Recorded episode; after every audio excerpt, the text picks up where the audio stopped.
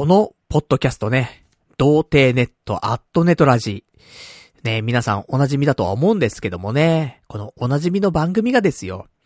まあ気がつけばですね、えー、今回で第700回というね、えー、本当に大きな節目を迎えまして、まあ気がつけばね、えー、13年半ぐらいやってんですけどもね。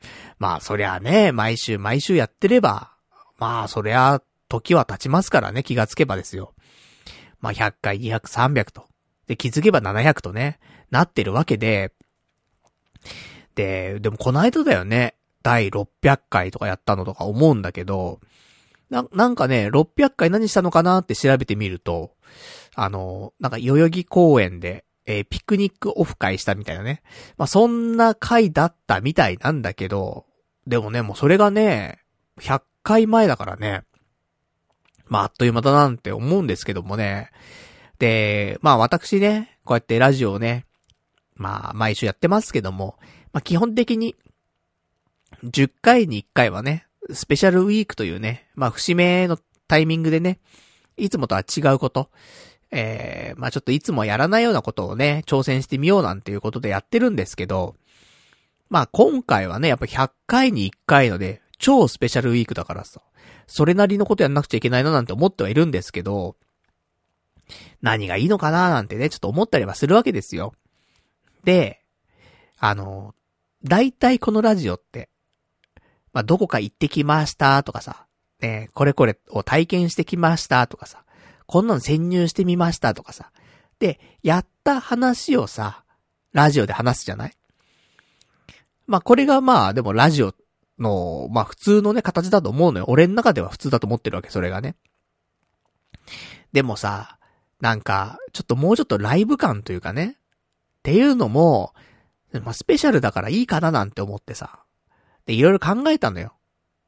例えばね、リスナーの方からね、えー、いろんな案がね、出てさ、こんなんどうですかとかね、面白くないですかとかね、いただいたの。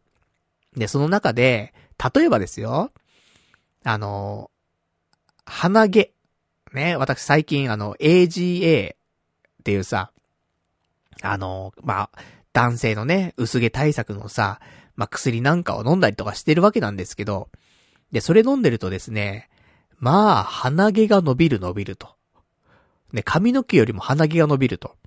まあ、そんな状況なんですけど、で、そんな中、その、鼻毛を取る、なんていうのかね、ワックスっていうので、あの、ゴッソっていうのがあってさ、何やら、その、なんていうんかね、その、まあ、鼻毛専用の、まあ、よくあるじゃないですか。なんか、無駄毛処理のためにさ、ワックスでさ、ブラジリアンワックスとか言ってさ、なんか、ね、毛を吸着させてさ、で、バリってやってさ、毛を一気に抜くみたいなのあるじゃない。あれの鼻専用のやつがあってさ、で、ゴッソとかっていうのがあるんだよね。で、そういう、そのワックスをね、鼻の中にねじ込んで、で、一気に抜くと鼻毛がもうめちゃめちゃ抜けるみたいな、あるんだけど。これ生放送中やるのって、ねちょっと面白いじゃん。リアクションもあるしさ。いいよね、と思って。で、ちょっと買いに行ったんだけど、何やらこのゴッソ、使うためには、電子レンジが必要なんだって。うち電子レンジないのよ。まあね、あの、冷蔵庫もないんですけどね。冷蔵庫なけりゃ、電子レンジもないっていう、もそんな生活をね、もう4年以上続けてますけどもね。だからゴッソ使えないんだわ、と思って。やっぱさ、この生放送中に痛がるとかさ、そういうの楽しいじゃん。ね、その昔私もね、あの、アナルにさ、ね、エネマグラっていう、まあ、医療機器ですよ。前、前立腺のためのね、医療機器があるんですけど、これをケツの穴からぶち込むっていうね、放送したことありますけど、やっぱり、そういうなんか、リアル感というかさ、ライブ感というかさ、そういうのがね、やっぱあると楽しいかななんて思ってさ、スペシャルだしね。でもちょっとゴースト使えねえわと思って。じゃああと何がいいんだろうなんて思ってさ。でもライブ感だけじゃなくて他にね、普通に面白いこと体験してきたよっていうのも、まあいいかなとは思うんだけど、だから、ね、前からちょっと話出てましたけどね、えー、玉金のマッサージ、抗がんマッサージ、これ、行ってみるっていうのもね、面白いかなと思ったんだけど、まあ、ホルモンがね、あの、分泌されてね、本当体にも、メンタルにもいいと。いう話なんでね、わ、ちょうど私ね、そういうタイミング、ね、かななんて思ってさ、玉金いじられてこようかなと思ったんだけど、まあ、高いのよね。何せ高い。まあ、2万3万当たり前なわけよ。玉金転がされるだけでさ。自分で転がすわいっていうね。別にさ、なんか、ねえ、自分の体についているものじゃん、玉金なんて。自分で触るわいって話よね。なんでそんな触られんのに2万円3万円かかんじゃいって話じゃない。いや、もちろんね、テクはあると思いますよ。そういうなんか、あの、ホルモンの分泌をすごくさせるね、その、なんか、職人技的なね、ゴッドハンド持ってる人はいるんでしょでもなーなんてちょっと思ったりとかしてさ。じゃあ何すんのって話じゃない。で、そんな中ね、えー、ちょっと話あったのが、えー、おむつ。なんだおむつって話なんだけど、あの、おむつし、履いてさ、で、えー、おしっこを漏らすと。いう話がなんか出たんだけどね、前に。あの、埋設かな埋設をしてる時にね、え、リスナーの方からそんな話をいただいて、おむつかーと。ちょっと面白そうだななんて思ったわけ。でも、おむつってなーと思って、昔、伊集院光さんも、本当に20年ぐらい前とかに、えー、20年、そんな前じゃないかな、15年ぐらい前かな、変わんねえじゃねえかって話なんだけど、あの、アンタッチャブルのね、二人と一緒にね、なんか、よくラジオやってた頃に、その時企画でね、えー、おむつ履いて、なんか、あのー、カフェでね、カフェで注文するみたいな、なんかそんなのあったと思うんだけど。で、それをさ、外配信っていうかね、外で収録してさ、あの、音声だけ撮ってね、なんかやってたんでね。だから、いいなと思って、その原、原点に帰るじゃないけど、やっぱり私ね、伊集院さんのラジオ好きで、まあ、ずっとね、あの、聞いていて、今でも聞いてるしね。で、やっぱあの頃面白かったよななんてすごい思ってさ。だから俺もね、そういう意味では、じゃあ、おむつ挑戦すんのもね、いいんじゃないかななんて思ったりしたわけ。でも、どのタイミングでおむつ履くんだいって話なんだけどさ。スペシャルじゃん。ただただ履いても、な、とは思ったんだよね。で、ちょっと頭よぎったのは、これやったら、うん、スペシャルだななんていうのは一個あったんだけど、それは、あの、婚活、ね、俺今年結構してるんだけどね。この半年。で、そこでザ・シングルっていう、まあ、1対1でお話できる出会いの場所があるんだよね。結構おすすめなさ、ところがあって。例えばよ、うん、ザ・シングルにおむつ履いていくって、どうかなと思ったわけ。で、まあ、マッチングするんだよね。で、マッチングすると女の子と1対1になってお話できて20分間ね、お話できるんだけど、で、その間に、えー、マッチングしてる、して女の子とね、真面目に話してる時に、えー、漏らすと。これやったら、すごいぞと思って。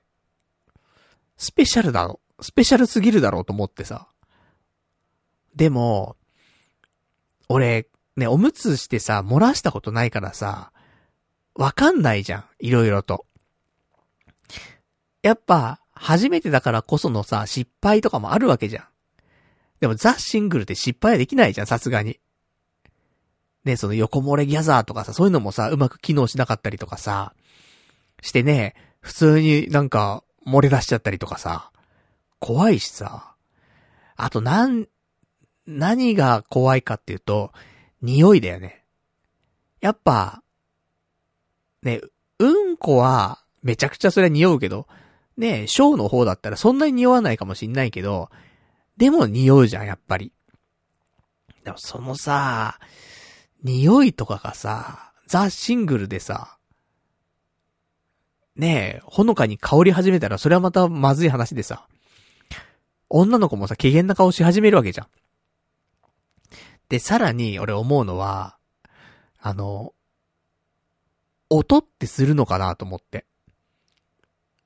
そのさ、いつもはね、俺たちはね、まあ、立ってする派、座ってする派、最近ね、分かれてはいると思いますけど、私はね、立ってする派なわけ。で、まあ、ね、排泄、ね、排尿するわけじゃん。排尿した時って、まあ、便器に当たるからさ、ジョロジョロジョロジョロとかさ、ジャーとか音するわけだけどさ、あれって、どこにも着地しなかったら、音しないのかな？するのかな？と思ってさ、どっちなんだろうと思って。だからさ、ザ・シングルでさ、もしだよ。ね、おむつして行ってさ、で、じゃあ、ね、女の子とマッチングしたぞって、やるぞっつってさ。で、ジャーってするわけじゃん。その時にさ、ジャーって音がさ、しちゃった時だよね。え、なんかジャーって音してるんだけど、つって。なんか匂うんだけど、つって。で、なんかこの人、あのー、ズボンがどんどんどんどん膨らんできてるんだけど、つって。ハイブリッドポリマーがどんどん吸着して膨らんできてるんだけど、みたいな。なったら怖いじゃんと思ってさ。ちょっとザ・シングルは、ね、すいません。本当はスペシャルだったらそんぐらいするべきなんだけど。ね、あと、完全に出禁になっちゃうからさ。まあ、ちょっとできないななんて思ってさ。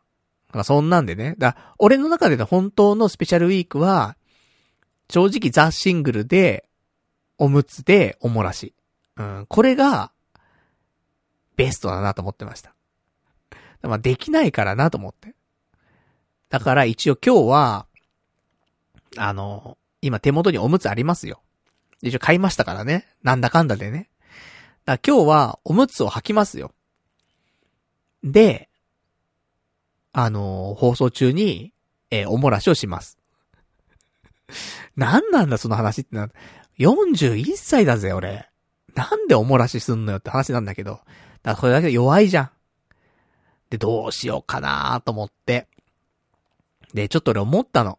前にそう気になってた商品があって、で、それがね、あの明治が出してる、微笑み楽々ミルクってなって、ね、急に何の話だって話なんだけど、あの、このね、微笑み楽々ミルクって何かっていうと、赤ちゃんの、その母乳飲むじゃん、赤ちゃんって。で、母乳を飲まない子はさ、その、普通にさ、こうなんていうのこれ。あのー、ミルクを作ってさ、で、それで、飲むわけじゃん。で、人、人工ミルク、なんていうの、粉ミルクみたいな、ね、飲むわけじゃない。なんだけど、あれってさ、やっぱお湯が必要だったりとかさ、ね、なんかその消毒したりとかいろいろあるわけじゃん。大変と。で、そんな中、ね、やっぱり災害時とかさ、ね、お湯とかはね、火とかも使えない中さ、困っちゃうよねって話なんだけど、この、微笑み楽々ミルクって、その、スチール缶に入ってる、あの、普通の、なんだろうね。うん。普通の、その、缶ジュース的な感じのね、えー、まあ、容量はちょっとちっちゃいんだけど、240ml なんだけど、そういうミルクが売ってるのよ。で、これだと、これすごいのが、えー、温めないで、常温でご利用いただけますっていう商品なのね。で、保存料は使用してませんっていうやつで、だから、あのー、災害時、使える、そのミルクなのよ。あの、赤ちゃん用ミルクなのね。そのまま飲めるわけ、赤ちゃんが。で、これ、あの、保管のしておく期間も長くて、賞味期限なのかなこれね。あの、缶の底に書いてありますけど、2023年7月までね、えー、平気なんだって。で、今、2022年のね、えー、5月ですから、まあ、1年ちょっとぐらい持つというね、本当に、あの、なんか災害時に、そ、やっぱ困っちゃうね、ところをさ、すごい解消してくれるね、赤ちゃん用ミルクでさ。で、これ、その、俺なんか、ネットかなんかで見たのかな？ネットニュースとかで見てさ、こういう商品が出たよなんていうのを見て、すごい気になってたの。で、あの消毒とかね、やっぱその哺乳瓶、消毒しないといけないとかいろいろあるけど、やっぱ大変じゃない？災害時とかね。で、保存も効くし、すごいいい商品だななんて思ってさ。で、この、微笑み楽々ミルクには、そのアタッチメントみたいなのあって、で、そこに、アタッチメントつけて、そのなんか、吸うところあんじゃん。あの、子供の哺乳瓶のさ、吸うところ、あの、乳首みたいになってるやつ。透明乳首みたいなやつね。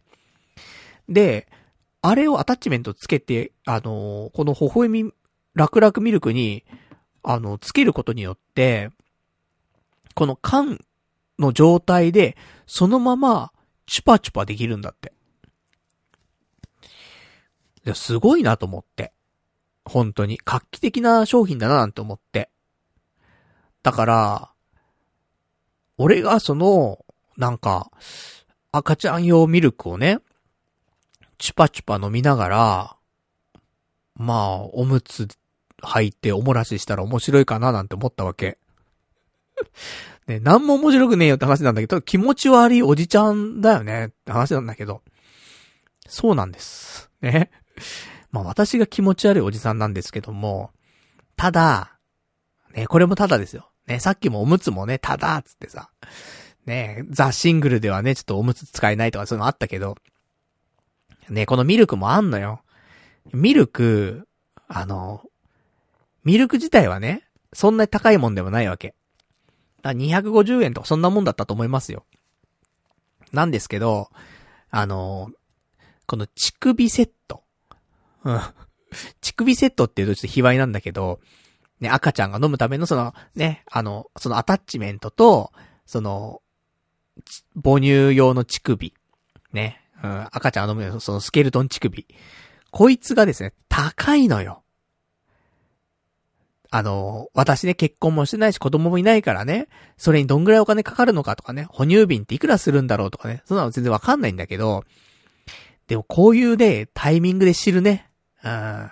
ま、本来は赤ちゃんできた時に知ると思うんだけど、俺はね、あの、チュパチュパするために知ったんだけどさ。いや、高くて。あの乳首とアタッチメントだけで、まあ、1000円2000円するわけよ。多分アタッチメント含めればやっぱ2000円くらいしちゃうと思うんだよね。で、乳首もだいたい1個じゃなくて3個セットとかで売ったりするからさ、もう余分乳首なわけよ。今日しか使わないんだからさ。で、1個でいいわけよ。でも、なんかね、売ってなくて、1個単体とかで、で、アタッチメントもなんか売ってなくて、これどうしたら付けられんだろうなんて思って。だ哺乳瓶をちゃんと持ってる人だったら、楽ちんなのよ。哺乳瓶があって、そこの、その蓋のところをね、取って、そのまま、この微笑み楽々ミルクに、あの、セットできるから。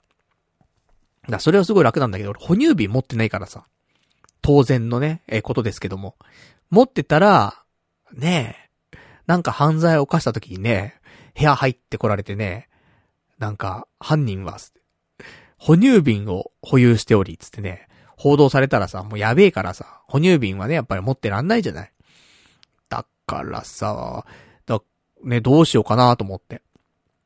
だ結局ね、一回しか使わない、そんなね、乳首もね、ちょっと過剰な乳首になっちゃうしと思って。で、結局、すいません。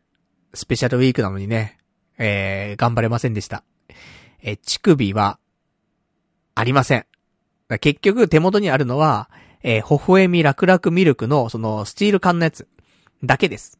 ただ、味は、ね、あの、赤ちゃんが飲むやつだから。ね、赤ちゃん用ミルクだから。だからまあ、あのー、物理的にはね、赤ちゃん用ミルクを飲みながら、ね、バブバブしながら、おもらしはできます。うん。ここまでは、なんとか、ね、持ってこれました。まだ弱いじゃん。ってちょっと思う自分はいるわけ。本当はね、ザ・シングルでチュパチュパしながら漏らしたいわけだよ。それできんからさ、ちょっと弱いなと思って。そんな中ね、あの、一通お便りをいただいたのよ。で、ちょっとね、読んでいきたいと思うんですけど、えー、ラジオネーム、えー、どうも僕ですさん。突然ですが、パルさんは CBD というものをご存知でしょうか？えー、カンナビジオールと、えー、CBD、カンナビジオールとは、大麻草が持つ天然由来の成分となります。大麻というと怪しい感じがしますが、えー、厚生労働省、えー、検閲所に、えー、成分分析を提出し、違法性がないものが合法的に販売されています。その CBD の効果は、肌を整え、皮膚の張りツヤを維持し、ストレス解消となります。パルさんにはもってこいの効能だと思います。えー、摂取方法は、ベイプのように蒸気で吸引する方法もありますので、抵抗はないと思います。ぜひ一度試していただければと思いますっていうね、お便りをいただいたわけですよ。なるほどね、と思って。CBD。まあ、よく聞くじゃん。ここ最近ね。で、まあ、リスナーの方とかからもね、あの、ちょいちょい CBD の話が出たりとかして、聞いてたんだけど、CBD ねーと思って。で、大麻由来のね、天然成分なわけ。まあ、俺タバコも吸わないような人間ですよ。まあ、たまにね、たまーに吸ったりしますけど、なんか、お酒飲んだりとかした時にね、友達が吸ってるのをね、ちょっと拝借したりとかそういうのはありますけど、そういうの吸わないですしね、基本的には。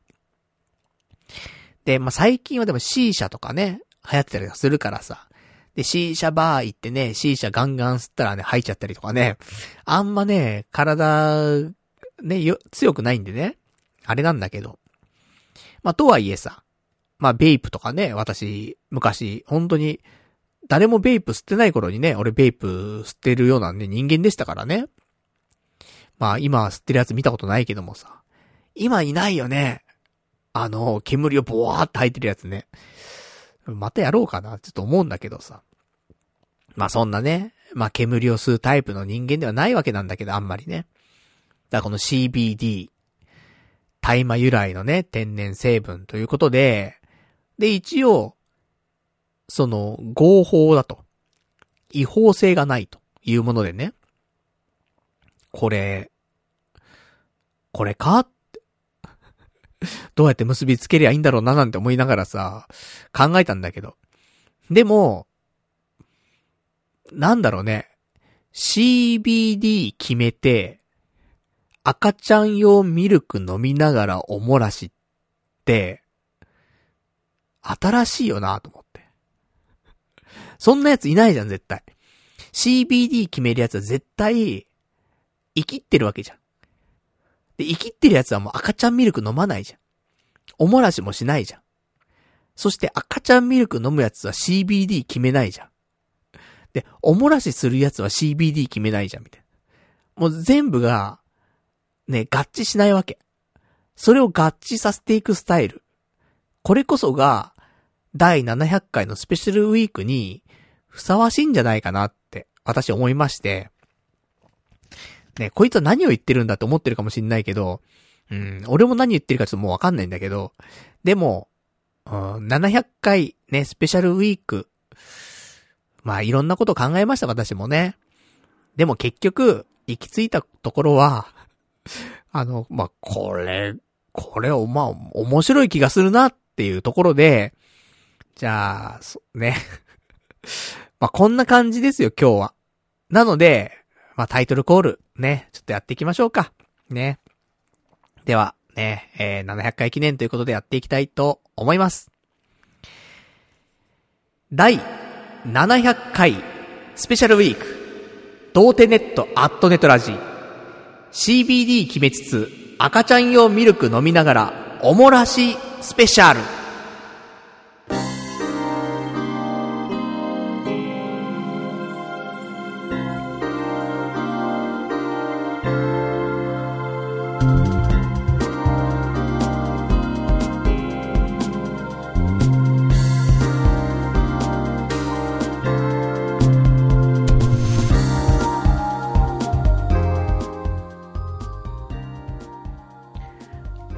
めまして、童貞ネットアットネットラジパーソナリティのパルナイトです。こんばんは、というわけでね、まあいろいろ迷いに迷いましたけどもね、スペシャルウィーク。まあ特別なことをしたいなっていうことでね、あのー、今回の CBD 決めつつ赤ちゃん用ミルク飲みながらおもらしスペシャルになったわけなんですけども、まあこれのいいところはですね、いいところあるんかいって話なんだけど、あるんです。何かというと、やっぱり最初ね、ちょっと言った通り、ライブ感があるの。っていうのも、あの、これから全部やるから。その、いつもだったら、で、やってきましたって話をラジオでしますよ。じゃないの、今回は。今からおむつも履くし、今から赤ちゃん用ミルクも飲むし、で、ね、今から CBD も決めるし、で、おも、おもらしもするわけ。これをリアルにやっていくから、今から。あ、全部、俺、やってないのよ、ちゃんと。その、あのー、事前にね、えー、おむつ履いたりとかもしてません。事前に赤ちゃん用ミルクまだ飲んでません。CBD もまだ一回も決めてません。ね、これからなのよ。今この時リアルタイムで、みんなが聞くタイミングと同時に俺が体験していくから。スペシャルだろうと。ね、ちょっと思いまして。たまにはいいよね、こういうのもね、と思って。だからちょっと今日は、マイクから離れたりとかもします。だ声がちょっとね、遠くなったりとかもするかもしれないんですけども、まあそれはね、あの、ライブ感だと思ってね、楽しんでいただけたらと思いますんでね、よろしくお願いしますと。まあそんなわけでね、えー、今日もまあ2時間程度ね、えー、お話ししていきたいと思いますんでね、えー、よかったら最後までお聞きいただけたらと思います。えー、では、こちら、童貞ネット、アットネットラジ。この番組は、ゴンサク様の提供でお送りいたしますと。つうわけで、久しぶりに提供いただきました。ありがとうございます。ね、ゴンサクさん。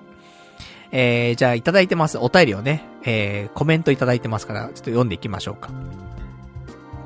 えー、こちら。まあ、別にね、あの、第700回を記念してのね、あの、提供ってわけではないんですけども、前回のね、第、えー、699回を聞いて、ということでね、えー、提供いただきました。じゃあ、えー、コメントですね。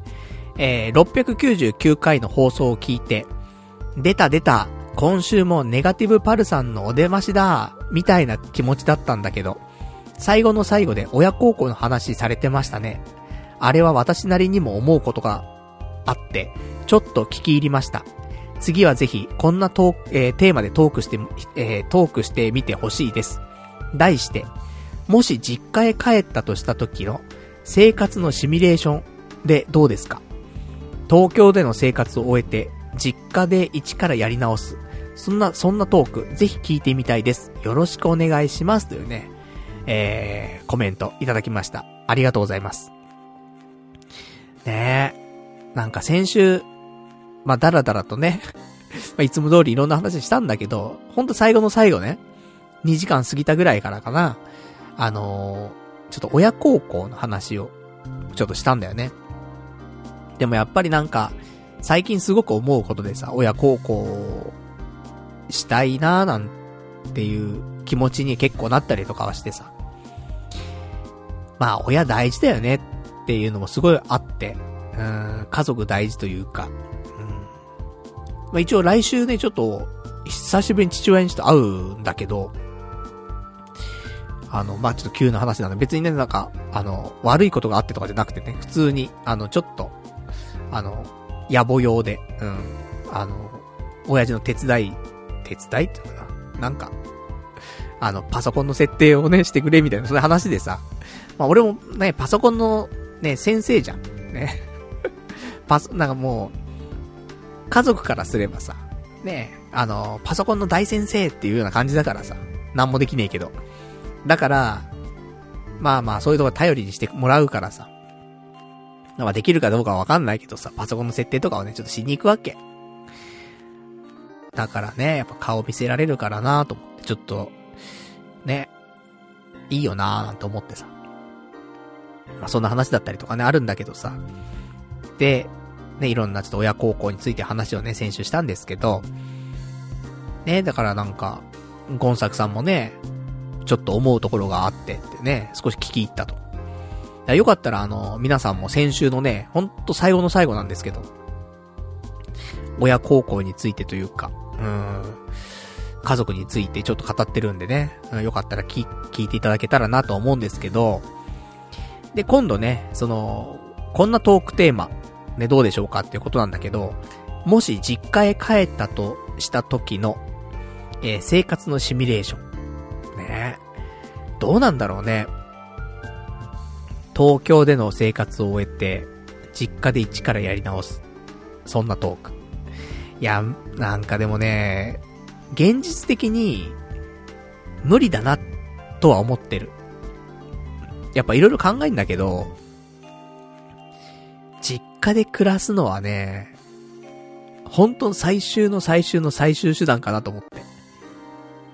お金がないとかっていうよりもね、働けばさ、最低限ね、お金は手に入るわけだから、一人暮らしするぐらいの生活力っていうか、経済力っていうのは、まあ、アルアルバイトでもね、なんでも、働きゃなんとかなるじゃない。って考えると、まあ一人暮らしは譲れないかなとは思うんだよね。一緒に暮らすのは、やっぱ20年一緒にもう暮らしてないからさ、しんどいと思うんだよね、お互いに。うん。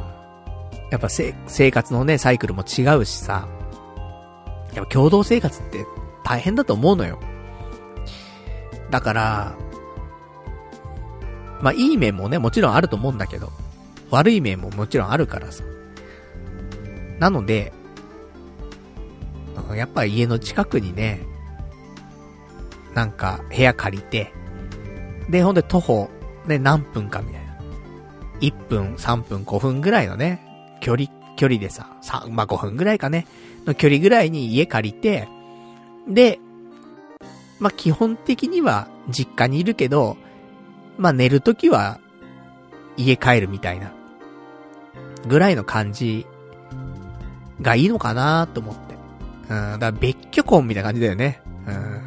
うん。そういうのが、まあ、本当にリアルかなと思ってんだけど。やるならね。でもまあ、まあ、それをね、あの、実家に帰ったという風に、えー、表現するとしてもですよ。まあ、帰ったら帰ったでね、別にね、あのー、例えば、大宮、ね、埼玉なんでね、うちね。で、大宮まで、まあ、そこまで時間かかるわけでもないしね。電車乗っても。で、大宮まで出れちゃえばさ、そっからね、都内に行くのも別にさ、今、湘南新宿ラインとかさ、上野東京ラインとかあるからさ、まあ、都内なんてね、すぐパーって行けるわけだよね。3、40分あればさ、本当に、あのまあ、新宿だ、上野だとかね、行けるわけだよね。で、そう考えると、まあ、実家に住んでも、俺もね、専門学生の頃とかって、あの、都内にね、行ってたからね、毎日ね。別にって感じなんでね、1時間前後でさ、都内着くわけだからさ。だから別に働き口もね、都内で探しても問題ないし。なんか別に変わるものも特にないかなと思うし、で、まあ、あとは、まあ、こういう関係がね、ってのあるけど、まあ、実家帰ればね、幼馴染もいるし、あとは、ま、都内のね、友達とかとはなかなか会いづらくなるのかななんて思いつつ、別にね、仕事を都内でしてれば帰り遊べ、遊んだりとかね、会ったりとかもできるだろうし。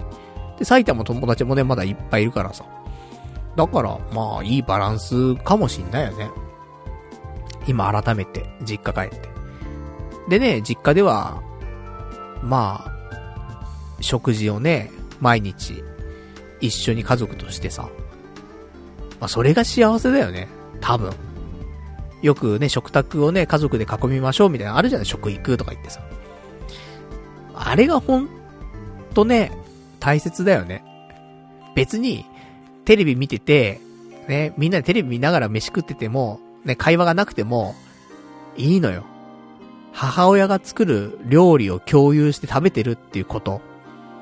家族が同じ時間を共有してご飯食べてるっていうこと。まあ、こういうのが大切だよね。本当に。って思うわ。だってあと何回母親の料理食えんのよって思うじゃん。ね、正月とか帰ったってさ、やっぱ正月料理とかなっちゃうじゃん。普通の家庭料理が出るわけじゃないじゃん、あんまり。まあ、だからこそ、俺は正月にね、家庭料理出してくれって頼んだりはするんだけど。だからさ、普通の料理をあと何回食えるのかって言っても食えないんだよ。ほぼ。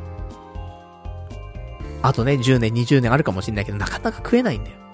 そう考えると、やっぱ、ね、母親の料理を、家族で食べるっていう幸せを、うん、感じたいよね。母親はね、ちょっと一人分多くなるからさ、手間もかかったりとか、するかもしれないけど、でも多分母親も、その、やっぱなんか、ね、子供に対してさ、ああしてあげたい、こうしてあげたいってのはすごい強いからさ、あれ食べる、これ食べるってさ、すごい言うわけよ。で、いらないっつってさ、もうお腹いっぱいっつってさ、ね、もうそういう、まあ話をよくするわけ。ね、うん、ま、あまた進めちゃったとか言ってね、あるんだけど。だから、やっぱそういうことよな、幸せって、なんて思います。何の話してんだよ、700回のスペース。これから俺おもらしするんだぜ。おもらしするやつがこんな話してていいわけないな。うん。まあ、そんなわけで、ね、えー、ゴンサクさん、ね、提供いただきましてありがとうございます。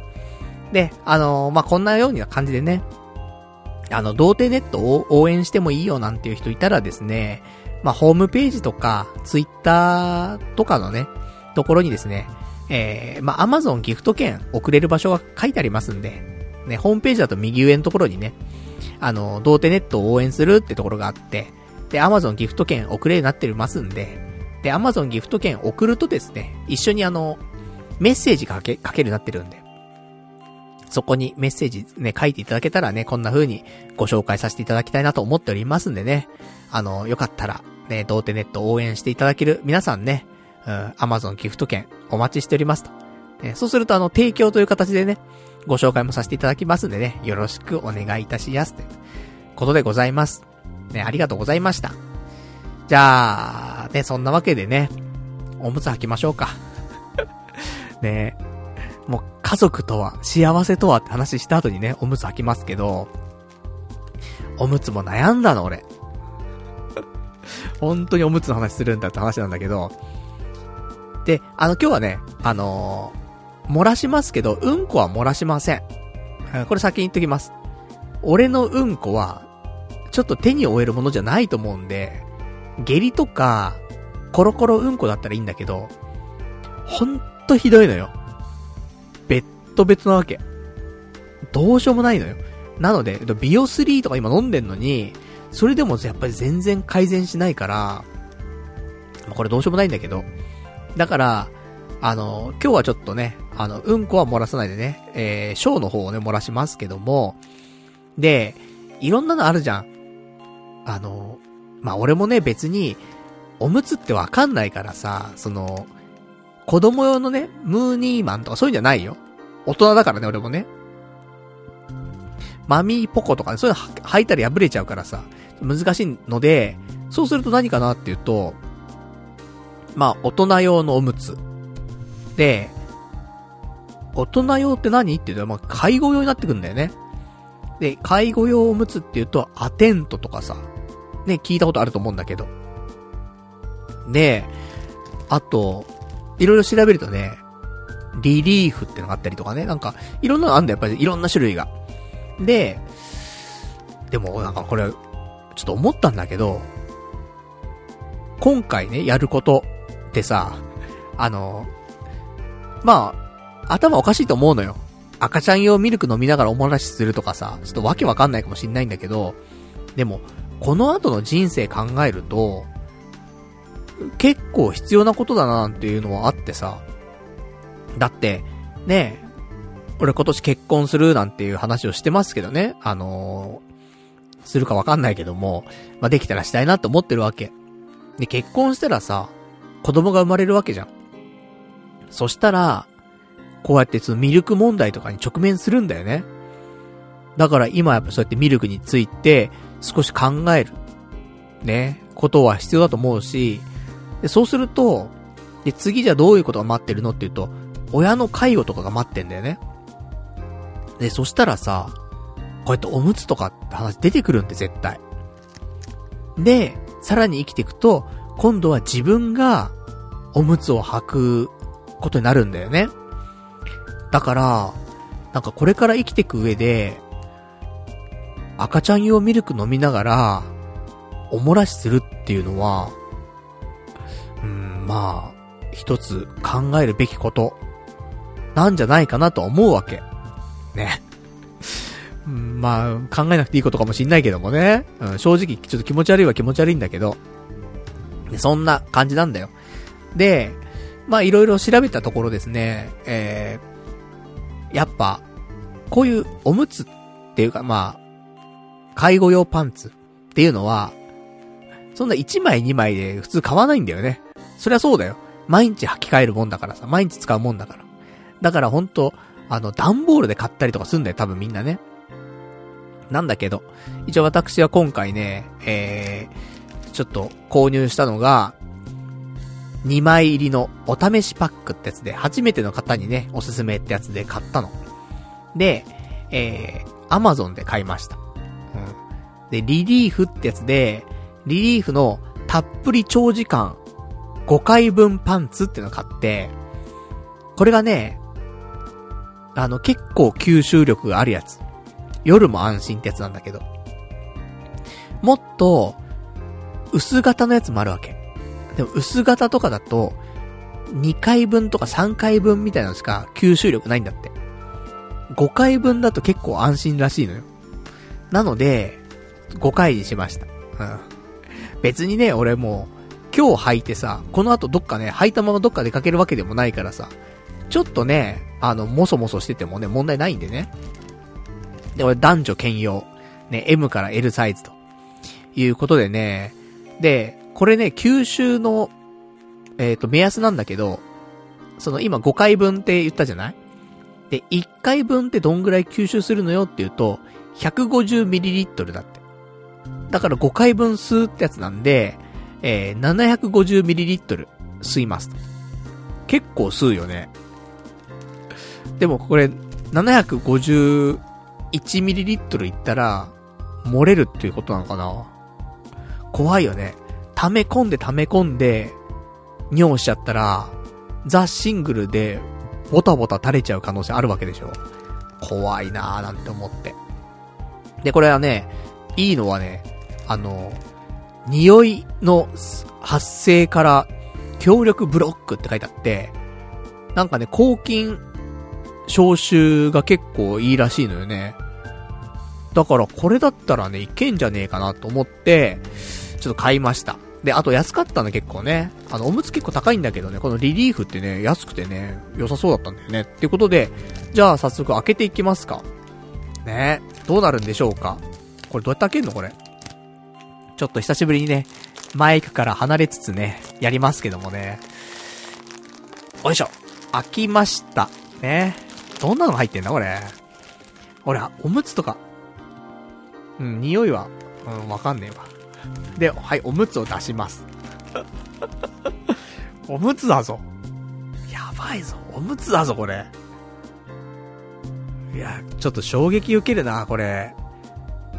これさ、もしさ、自分がね、なんか、ちょっとそういうおむつ使わなくちゃいけないなった時よ。そん時さ、やっぱ最初ショック受けるかもね。この感じで出てこられたら。おむつだもん。今はさ、こうやってさ、なんかね、面白おかしくやろうって言ってさ、で、取り出したおむつだけど、それでも、おむつだってなるもんね。で、これがさ、本当に切羽詰まってさ、おむつをしなくちゃいけない状況になった時、慣れると思うよ、別にね。で、変なことでもないし。だけど、一番最初はちょっとショック受けるかもしんないな、なんかな。わ、おむつ履くんだってなるかもしんない。なんかそんな感じがちょっとした。ねじゃあ履きます。こっちが後ろね。後ろとか前とか書い、なんか後ろって書いてある。シールが貼ってある。うん。で、パンツの形してるんでね。じゃあ、ちょっと、まずパンツを脱いで、アホなんじゃねえか、俺マジで。で、ちなみにですね、私、えー、今日、15時から、えー、トイレ行ってません。うん。貯めてます。このために、ね貯めてますよ、ほんとね。もう9時間ぐらい貯めてますからね。じゃあちょっと吐きますね。ちょっとマイクから離れますよ。立ち上がるからね、俺ね。放送中立ち上がんねえぞ、大体。ねよいしょ。ちょっとマイクから遠くなりますけどもね。吐くから。なんだこれ。吐くんかこれ。どうやって吐くんだこれ。足を入れて。ね、おむつになってますからね。赤ちゃん気分だぞ、これは、本当に。赤ちゃんっていうかもう、まあ、おじいちゃん、おじいちゃん気分なんだ。ね、やっぱ人はね、赤ちゃんから始まり、おじいちゃんになるわけですよ。で、おむつから始まり、おむつで終わるんですよ、人間はね。吐きました。これ快適だな。あ、快適じゃねえ。あーなんか、立ってる時はいい。うん。おむつ履いても立ってると、なんか、普通のパンツっぽい。けど、座ると、なんだろう。ゴワゴワする。気持ち悪い。なんか、うん、ゴワゴワする。なんだこれ。あー、まあだからやだよね。これちゃんと履いた方がいいんかな。ちょっと上まで上げた方がいいんだな。ハイウエストにした方がいいんだ、これ多分ね。じゃないと漏れちゃうよね。やだよ、俺だってもう、漏らしたくねえもん、部屋の中でね。つうわけで、やだなんかブリーフ久しぶりに履いた気分だわ、なんか。うん。まあ、そんな感じでね、履きました。うん。えー、どうなんでしょうかね、これね。あ。これで履き方。うん、履き方は大丈夫ね。で、取り替え方は、えー、そのまま、ね、だまあ、そのまま脱ぐか、両脇を破いて外してくださいと。で、なんかそのテープで止めます。ことらしい。で、代弁にも対応してるね。代弁の時は、両脇を破り、片手を股間部に当てて外します。大変だね。覚えなくちゃいけないね。あー、大変だわまあ、そんな感じ。うん、ちょっと履いてみました。ね、履きながらね、今日はね、おむつ放送なんですけど。で、ただただ、これじゃこダメですよ。何がダメかっていうと、やっぱり、ね、この5回分吸収っていうのは、750ml だけですよ。そしたら 750ml に近いぐらい、ね、排尿しないといけないわけですよ、やっぱりね。限界超えるか超えないかを試すのが一番いいわけじゃない。というわけで今日、えー、私手元にですね、えー、2リットルのミネラルウォーターを持っております。ね、肉の花正で買ってまいりました。ね、ペットボトルの自然水。これを、まあ、1時間で飲めるかわかんないけど、ちょできる限り飲みます。まあ、半分は飲もう。1リットルは飲もう。そしたらさ、尿がさ、限界突破するかもしんないじゃん。どんだけこの5回分吸収は持つのかっていうのも検証したいから、えー、水も飲みます。俺あんま放送中ね、あの、水飲んだりとかさ、なるべくしないようにしてるわけ。ね、本当に咳込んじゃいそうだなとか、そういう時は飲むんだけど。ね。でも今日はね、飲みますよ。そんなわけで、ね、ちょっと、一杯いただきますね。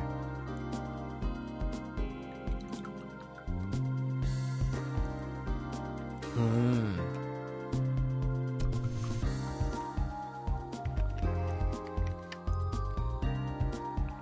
水飲むとさ、喋れないからさ、放送事故になっちゃうと思うんだけども、今日はしょうがないよね。そういうね、運命なんで。だ水飲みますタイムはね、ちょこちょこ出てきますけども。なんとかね。ももうすでに、放送始まる前から、あのー、トイレ行きたかったんだよ。でもちょっと我慢だなと思って。ねまあそんなんでしてやっておりますけどもね。で、でも水分取るのはこの水だけじゃないですから。ね、さっきも言っておりました。ね。えー、微笑み、楽々ミルクもね、飲んでいかないといけないんですけど、でもやっぱりですね、これ飲む前に、やっぱ決めておきたい。うん。何を決めるんだいって、そう。えー、CBD ですね。これを今日は決めていきたいと思うんですよ。さっきも言った通り、えー、まあ、大麻草由来のね、天然成分ということでね。まあまあ合法らしいですよ。CBD ね、結構流行ってるらしくてですね。あ、リラックス効果とかもいろいろありますよってことなんだけど、でですね、私、買いに行きました。昨日かな？うん、買いに行って、で、ドンキとかで売ってるって言うからさ、ドンキ行ったわけ。したらさ、CBD めちゃめちゃ売ってるね。充実してる。本当に。その一角がもう CBD コーナーになってた。本当に。こんなに今来てるんだと思って。その、ベイプとかのコーナーもちょっとあるんだけど、ベイプのコーナーの3倍ぐらい面積取ってた。もうちょっとかもしんない。4倍ぐらい取ってたかもしんないね。やるじゃんと思ってさ。で、見てたわけよ。したらさ、なんか高いんだよね。めちゃめちゃ。ベイプってさ、ね、あの、そんなしないのよ。例えば、まあ、スターターキットみたいなの買ってもね、2000円とかそんなもんで買えたりもするのよね。2000円、3000円とか買えたりもするし、そのリキッドっていうさ、その、煙を出すためのね、液体があるんだけど、これだって1000円とかで買えたりするのよ。ただ、この CBD はやっぱりね、ちょっと高価なものなのかちょっとわかりませんけども、あのちょっと高いのよ。リキッドみたいなので、5000円から1万円ぐらいすんのよ。だから、10倍すんだよね、ベイプの。まあ、ベイプなんてね、あれただ甘い、ただの、なんか、液体だからさ。なんでもないんだけど、体に害があるかどうかもちょっとわからないけどね、別にな、なんでもない、ただの、あのー、あ、甘い液なわけ。でも CBD はねちゃんとした成分だったりするわけじゃん。まあだから高いのはしょうがないのかなって思うんだけど。で、いろいろ、ね、えー、売り場見てて、たっけえなーと思って。スペシャルウィークとはいえね、5000円も1万円も、うん、CBD にかけられんぞってちょっと思いながら見てたらですね、ふと目に留まったのがあって。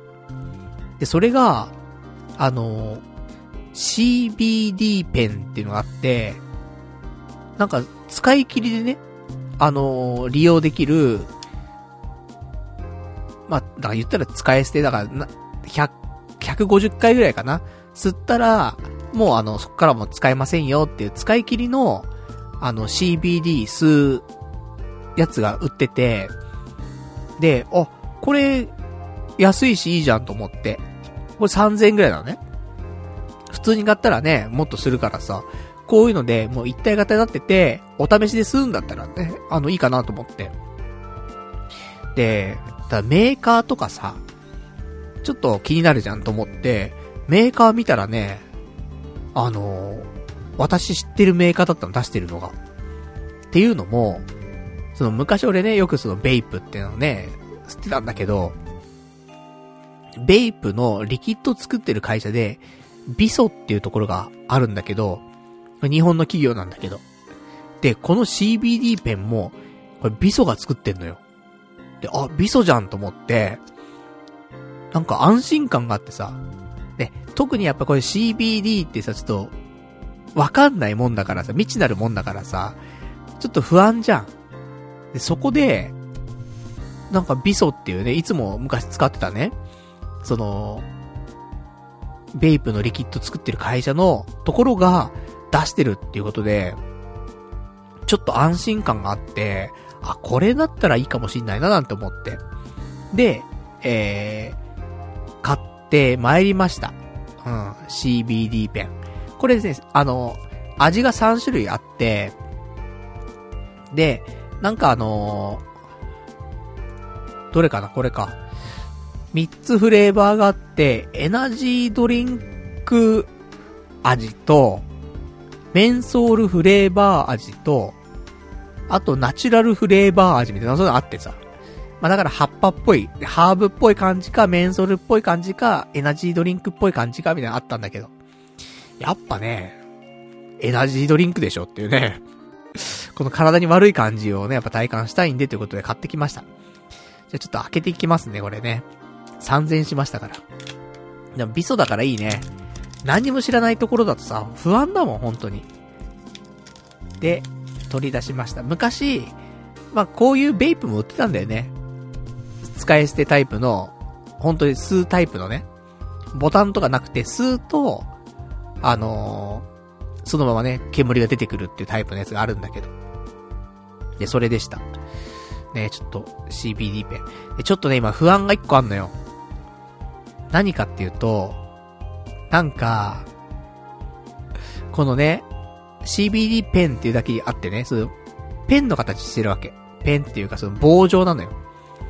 で、棒状の吸うところがあるんだけど、その逆側が、なんか USB だかなんかが刺さる感じになってんだよね。な、もしかしたら充電しないと、吸えないかもしんない。やだな。充電されててくれ。2、3回吸うだけでいいんだ。で、吸わしてくれ。つうわけで、CBD ペン。ね、これちょっと今日吸っていきたいと思います。初めての、ね、大麻由来の、ね、成分を吸いますよ。本当に合法なんか大丈夫か？まあ、あんだけ売ってんだから平気なんだよな。うん、怖えな。で、いろんな売ってたの。CBD も配合率がいっぱいあって、1%の配合とか、5%の配合とか10%とか、で、もっとそれ以上とかね、いっぱいあるわけ。で、まあそれね、あの、もっとそれ以上っていうのはさっき言ってた5000円台1万円台するやつがね、もっと、あの、含有量みたいなのあるんだけど。でもさ、まあ、1%とか吸ってもよくわかんないじゃん、多分。5%もお前消費税かよ、みたいな。何十年も前のみたいな。なっちゃうから。で、一応この CBD ペンに関しては一応10%入ってるってことらしいんでね。だから、それ、それでね、えー、吸っていこうかなと思うんですけど。どんなもんなんだろうね、これね。じゃあ、ちょっと、早速、ね、吸引していきたいと思います。ね、CBD 決めておもらしするからね。みんなもうちょっと待っててね、これね。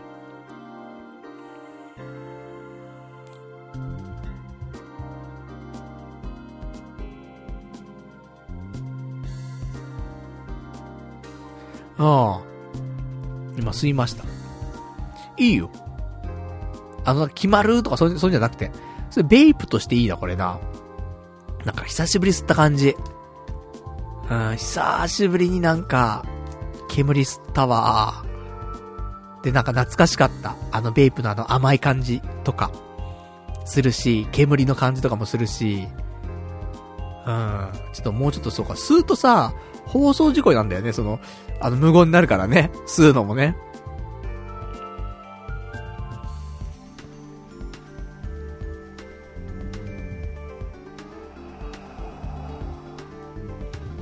全然クラクラもなんもしない。あの、なんか変わるんかな、これな。でも、ね、初めてこうやって CBD 体験。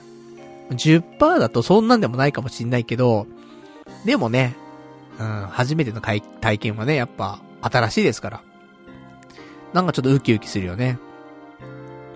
結構高品質だと思うよ、これ。ビソが作ってるだけあって。10%の配合とはいえね。いいっすね、これね。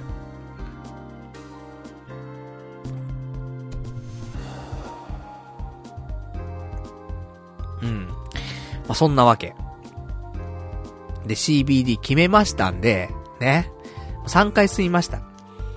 なので、もう、ガン決まりですよ、今。ああ。チル、チルってますね、これね、完全にね。じゃあ、この後のどうすんのって話なんですけど、そう、お待ちかね。えー、先ほどからね、お伝えしております。明治、微笑み楽々ミルク。えー、こちらをね、飲んでいきたいと思いますけどもね。すごいよ。俺が持ってるこの缶。赤ちゃん用、0ヶ月から1歳頃までって書いてあるからね。それ41歳が握りしめてっからね。それも CBD 決めた後のね、おじさんが握りしめてますから。怖いよね、と思って。俺もドラッグストアで買うのが怖かったもんね。で、だっておじさん、まあ、ね、年齢的にはさ、別に結婚して子供がいてもおかしくないけどさ、そういう人はさ、これ、ねセットで買うじゃん。使うんだったらさ、6個セットとかそういうの買うじゃない。普通に1個だけ買ってっからね。これを1個買って、あとなんか汗拭きシートみたいに買って、ね、メンズ用のやつだよ。だから、買ってるの大体メンズ用のやつ買ってんのよ。で、その中に1個だけ、微笑み楽々ミルクが入ってんの。これやべえだろって思われたかもしんないけど、まあね、スペシャルウィークですから。で、これから生まれてくる子供の気持ちも考えたい。ね。いうことで、まあ、飲んでいくんですけど、ね、さっきも言った通りね、もう本当に、すごい、いい商品だなと思ってて。なんか、ね、災害時とか緊急時とかね、お出かけの時とかさ、やっぱ困っちゃうじゃん、出先でとかさ。ミルク作れないし、みたいな。そんな時これ使えるんだよね。素晴らしい。うん。よくぞこういうの出してくれたねってことで、じゃあ早速飲んでいきたいと思います。えー、ね。母乳は赤ちゃんにとって最良の栄養ですってね、書いてありますよ。何をやってんだ俺は。ね、よくね、かき混ぜてくれってなんか沈殿しちゃうからねってことで。ふるって飲んでちょって書いてあるからね。あー、これはね、大変ですね。母乳サイエンス。育つ力に安心を、つってね。まだまだ、ね、育ち盛りだからな、40代はな。うん、じゃ飲んでいきましょうか。どんな匂いするんだこれな母乳母乳の匂いはしないと思うけどさ、なんか、赤ちゃんがこれ飲んでんでしょ？うわあ、これ赤ちゃん飲んでんだ、これ。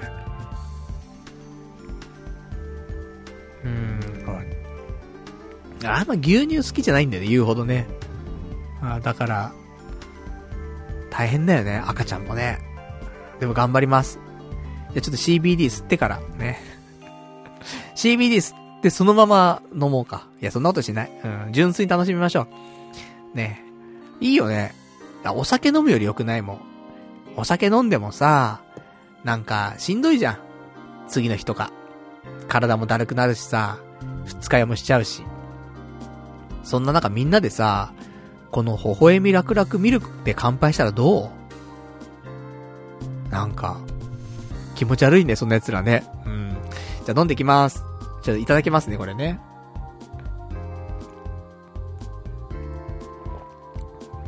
うーわ。なんだこれ。薄いな、なんか。ん？鉄っぽい味すんだ、これ。鉄分が入ってんのか、これ。そ、そうだよな。鉄分入、入るわな、そりゃな。あー、なんか鉄っぽかったぞ、今。薄いし。調整液蒸乳。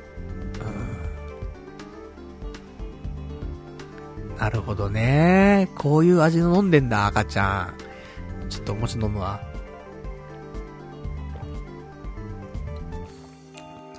別に甘くもねえし。な、鉄っぽいんだよな。これ缶直接飲んでっからかな。スチール缶だからかな。アルミ缶だとそんなね、缶の味しないけど。スチール缶す、しないよな、別にな。缶コーヒーとか飲んでも別にな。缶の味しないもんね。鉄分っぽい味すんだよな。うん。微笑まないな、これ。美味しくないな。でも赤ちゃん飲んでんだよな、これをな。頑張って。偉いよ、赤ちゃん。あんま、赤ちゃんも思ってんだわ。あんま美味しくねえな、これ、つって。ねえ、でもそれもね、飲まないと、やっぱ、成長しないからね。育つためにはね、飲まないといけないから、つって。で、別にね、歯も生えてねえし、食えねえし。飲むしかねえわ。腹減ってるし、つって。マジつって。クソまずつってさ。飲んでるわけでしょ。大変だな、赤ちゃんもな。あんま美味しくないかな。まあ、美味しかったらそれで困るよね、それはそれでね。大人が飲んで美味しいと思うようなものをさ、赤ちゃん飲まないもんね、多分ね。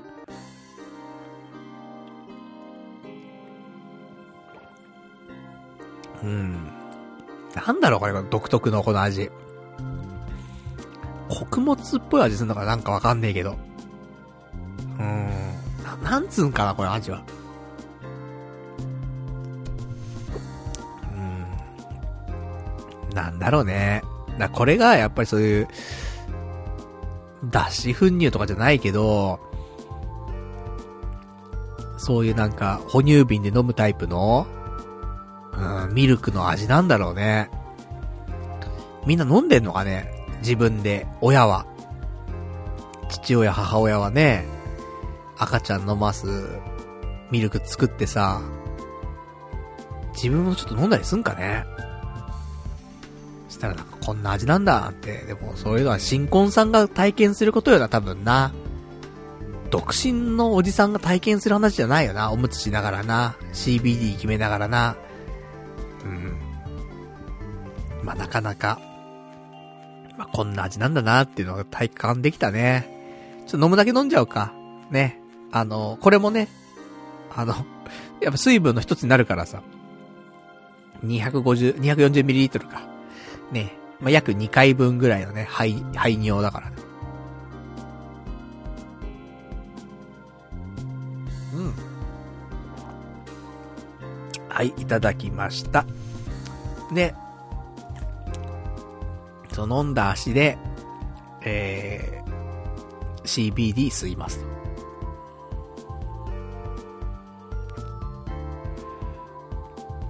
うん、決まるね。やっぱミルク飲みながらの CBD は一番決まるなっていうね。まあ、行かれた話なんですけど。まあ、そんなわけでね、あの、スペシャルウィークの準備は今ね、着々とね、進んでおります。まあ、メインはね、最後、あの、排尿なんでね、これ最後2時間経ったところでね、えー、もうちょっと水分を取りつつ、ね、やっていきたいと思いますけどもね。まあ、これがスペシャルウィークですよ。ねこれが集大成。これが13年半のね、積み重ねてきたものですからね。ろくなもんじゃねえなって話なんだけど。ただでもね、あの、良かったと思ってて。あの、ここね、1ヶ月ぐらい、なんか面白いことないなーとかさ、何やっても楽しくないなーなんてなったけど、ね、こんなくだらないことでも、俺はちょっと、これ面白いかなって思えたんだよね。CBD 決めつつ赤ちゃん用ミルク飲みながらおもらしスペシャルって、ちょっと面白いかなって思えたの。それが少し、なんか、自分が前向きになれてるかななんてね、いう風に思えたりとかして。ね。まあ、結果ただおもらしするだけなんだけど。っていうね。だから、まあちょっとね、私も心病んで1ヶ月ぐらい経ちましたけど、今少しずつね、上向きになってきたかなっていう、うん、気持ちですね。このスペシャルウィークを迎えてね。まあ、そんな感じになりました。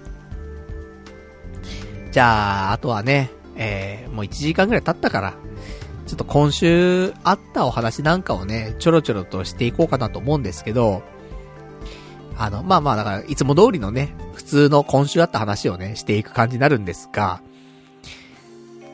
いやー、どうですか？どの話しますか？触れるべき話、触れない方がいい話、いろいろあると思うんだけど、一応ね、やっぱ触れておこうかなって思うお話は多分皆さんあると思うんでね、私もちょっと、さらりと、ね、お話ししたいと思うんですけど、や、びっくりしましたよね、今週。5月11日、水曜日、朝ね、起きたタイミングでさ、友達から LINE が入ってたのね。で、LINE 入ってて、何かなって見たら、そうなのよ。まあなんか、ね、ちょっとこれ躊躇しながら喋るのもあれなんでね、ちょっと言いますけど、そのね、ダチョウクラブの上島隆平さんがね、亡くなったと、いうことをね、その俺友達の LINE で知ってさ、びっくりしちゃって。でも寝起きよ、本当に。寝起きで携帯見て LINE 見て、それ知って、みたいな。で、ニュース見て、みたいな。そんな感じだったんだけど。びっくりしちゃってさ。ね、で、俺もさ、そのね、その、さっきの話戻るけどね、1ヶ月前とかってさ、本当になんか生きるとか死ぬとかさ、そんなことをすごい考えちゃってさ、で、それをずるずる引きずりながらね、この1ヶ月過ごしてきたから、だから、なんかそんな中でさ、こんなこと起きるとさ、ね、ちょっと思うところもあるななんていうのもあるんだけど、なんか、ねうーん、って思って。で、別に、まあ、この話は何とも言えないんだけど、前もね、ラジオで話したことあると思うんだけど、自殺にね、いいも悪いもないと思ってて、そのだ、生きるに、生きるも死ぬも、別にフラットで、だから、死ぬのが悪いっていう話でもなくて、かかといって死ぬのがいいって話でもなくて、なんか、ね、だから、自殺は絶対悪っていうね、話もあるけど、そうじゃないよな、とは思っててさ。やっぱね、選択の一つだし、とは思うけど、まあだからといってね、自殺いいよねって話ではないんだけど。そこはちょっと難しいんだけど。だからなんかね、前俺本屋さんとか行った時にね、自殺のなんか、なんとか白書みたいなのちょっと見てさ、で、なんかどんなこと書いたんだろうなとかね、いろいろ見てたんだけど、で、そこのガイドラインみたいなの書いてあったことが一つあって、で、これが、最善なのかどうかは全くわからないんだけど、自殺考えてるんだって言った人に対して、どんなこと言ったらいいんだろうっていうのが書いてあって。で、その時に、いや、自殺は絶対ダメとかさ、なんかそういう自殺自体を悪とするというか、うん、それを否定するというか、そういうことは、あんまりしない方がいいと。ただ、まあ、ベストかどうかわかんないけど、こういう風にするといいですよのね、話は、あの、まあ、打ち明けてくれてありがとうと。で、自殺考えてるんだと。ね。で、ただ自殺、ね、するのは、まあそんなね、その、あれだけど、ただ、私は、あなたが、その、いなくなると、寂しいですと。いうことを、まあ、伝えるというか。っていうのがね、一つの、なんか、やり方というかさ、話らしいんだけど、で、なるほどななんて思ったりはしたんだけどさ、ただね、この話でさ、なんだろう、本人は本当に辛いわけじゃん。自殺考えるわけだからね。まあ、辛いのかどうかわかんないよ。自殺するにあたってね、辛くても辛くなくても、まあ、自殺する人はいるだろうしさ。わからんからね、その心理はね。だからなんとも言えんけど。でも、まあまあそういう行動をしちゃうっていうところでさ。で、その人は、やっぱ、まあ、悩んでるわけでね。辛い辛くないは関係なく、まあ、悩んでる。と思うのよ、何かしらね。で、その悩みが、あのー、まあ難しい話でさ。その、こっちのね、その、本人は自殺を考えている。で、それに対して、周りの人が、ね、自殺されたら悲しいっていうわけじゃん。じゃあ悲しむから自殺やめよう。でも、自分はずっと悩みながら生きていかないといけないみたいな。ただ周りが悲しむからやめよう。それもどうなのって話もあるわけじゃない。何が正解かなんて全然わかんないななんて思いながらさ、まあいろいろ考えたりもしたんだけど。だからね、まあまあそんな話もあったりとかね。で、えー、上島竜兵さんがね、まあそんな感じになってしまって、俺もその日休みだったから仕事さ、なんかずっとそのニュースばっかり、なんか追っちゃうというか見ちゃってさ。ねえ、なんていう感じだったなで、なんか、ね、YouTube とかでもさ、そういう上島さん関係のね、ニュースとかさ、動画とかあったりとかしてさ。でそれ見るとさ、まあ、コメントとかもいっぱいね、ついてるわけよ。そのコメントを見てね、まあ、少し、あの、なんか、いい話だななんて思った話もあってさ。っていうのがね、上島さんって、サイン、サイン求められてね、ファンの人から。サイン断らないんだって。で、なんでね、そのサインとか断らないんですか？みたいな。聞いたら、これがやりたくて芸人になったんだよって。言っ、言うらしいのよね。なんかすごいなぁと思って。普通ね、有名になっちゃうとさ、サインとかさ、ファンサービスとかさ、やっぱめんどくさくなってしたくないじゃない。だけど、違うんだよねって。このサイン書くと、こういうのはやりたくて芸人になったんだって。かっこいいなぁと思って。とかね、なんかそんなことでしたけど。ただ、この上島さんの件については、もう一個あんのよ。ね、これに関しては、ね、こういうなんか、俺みたいなね、あの、誰だかわかんない人間が、なんかいじるじゃないけどね、これに対していろいろ言う話でもないかもしんないんですけど、このラジオでは、過去に上島さんの話は出てきたことあるのよ。で、なんでそれの話出たかっていうと、まあ、ね、伝説にもなりました、出川上島事件ってのがあって、これ何かっていうと、あの、以前ね、私がもう何年か、もう結構前だよね、に、えー、まあ、婚活セミナーみたいに行ったのよ。で、婚活セミナー行った時に、俺と、あの、もう一人、男の子がいて、で、その二人で、確かね、その、セミナーを受けてたのよね。で、その時に、まあその講師のね、男の人が、まあちょっとした話でね、なんか、名前を出したのよね。出川さんとか、上島さんとかって話を出したわけ。なんか例え話とかでね。その時に、まあ、で、出川さんとか上島さんとかね、誰でも知ってるわけじゃない。なんだけど、その、授業を受けてたね、セミナーを受けてたその男の子は、え、出川さんって誰ですか上島さんって誰ですか？っていう感じだったの。知らない、知らなかったのね。出川さんのこともダチョウ倶楽部の上島さんのことも知らなかったの。いやもう20も結構超えて25ぐらいの子だよ、多分。知らない。で、いや、そんなやつおかしいだろって話したわけ。ラジオでね。したらなんかさ、やっぱリスナーの方からね、ななんか、ね、あの、炎上というかさ、で、叩かれてさ、少し俺がね。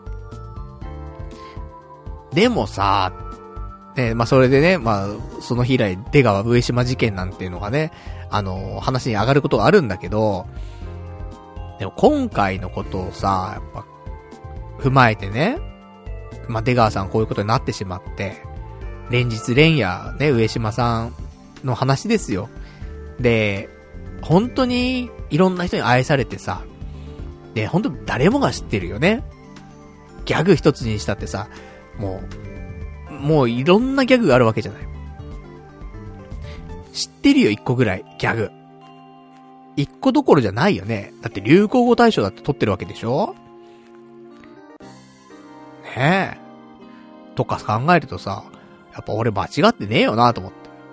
みんな知ってるよ、上島さんのこと。知らねえ奴のがおかしいよ、やっぱり。って思うわ。いや、今だったらわかる。今の、なんだ、テレビ離れが始まってるようなね。こんなご時世だったら、この10年ぐらいのね、そのテレビで起きてる出来事を知らないなんてことは、まあわかるよ。だけど、そうじゃないじゃん。テレビ全盛期の頃の人じゃん。上島さんなんて特にね。で、25歳ぐらいの子だったら、全然テレビ見てた世代だよね。それで上島さんも出川さんも知らない。俺もその講師の人も、ね、びっくりしてたからね、その場でね。こんな人いるんだと。まあまあ、いるよ、そういう人はな。うん、別にいるんだろうけど、ただ、少数派よ。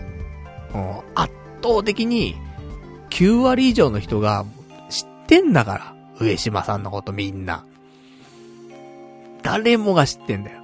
全員に愛されてんだから。じゃなかったらこんなにテレビでやらないんだから。本当に。だからもう出川上島事件やね、これからはね、もうあんま話せないですよ。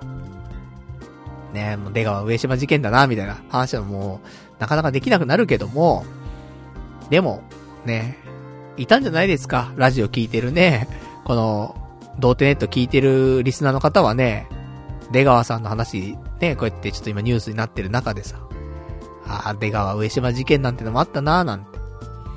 でもこれも一つよね。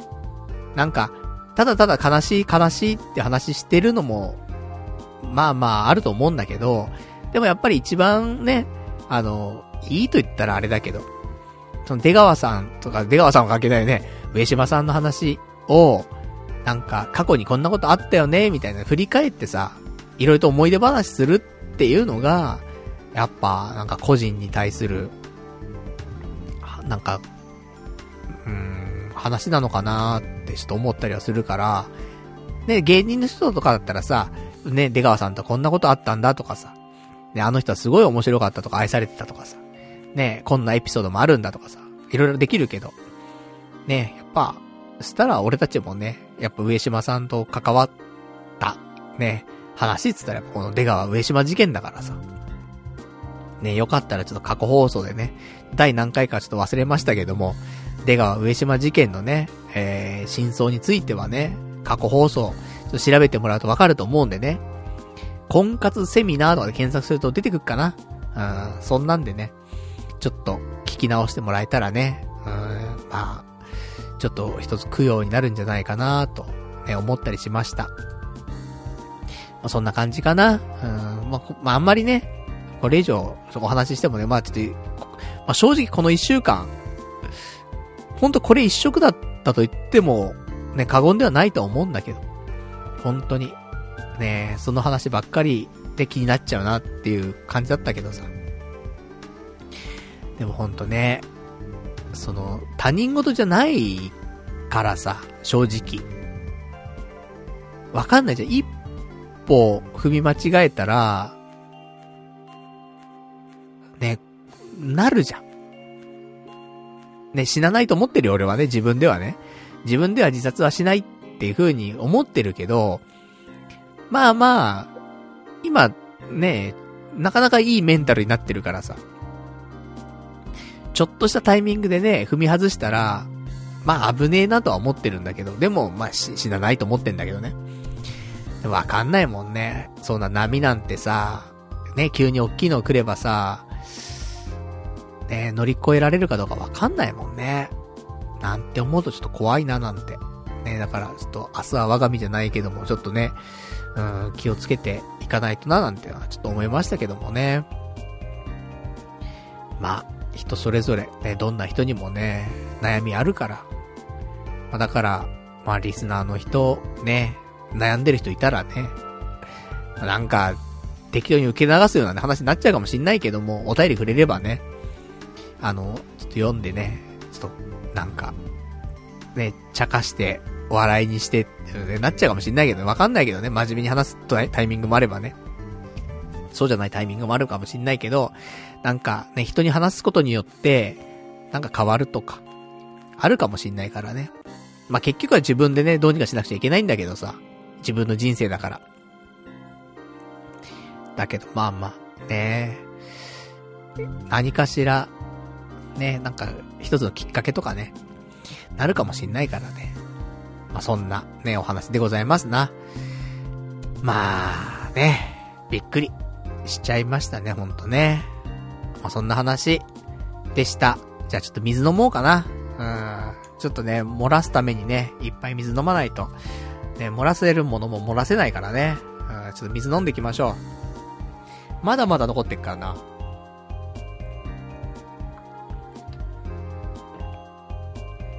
うーん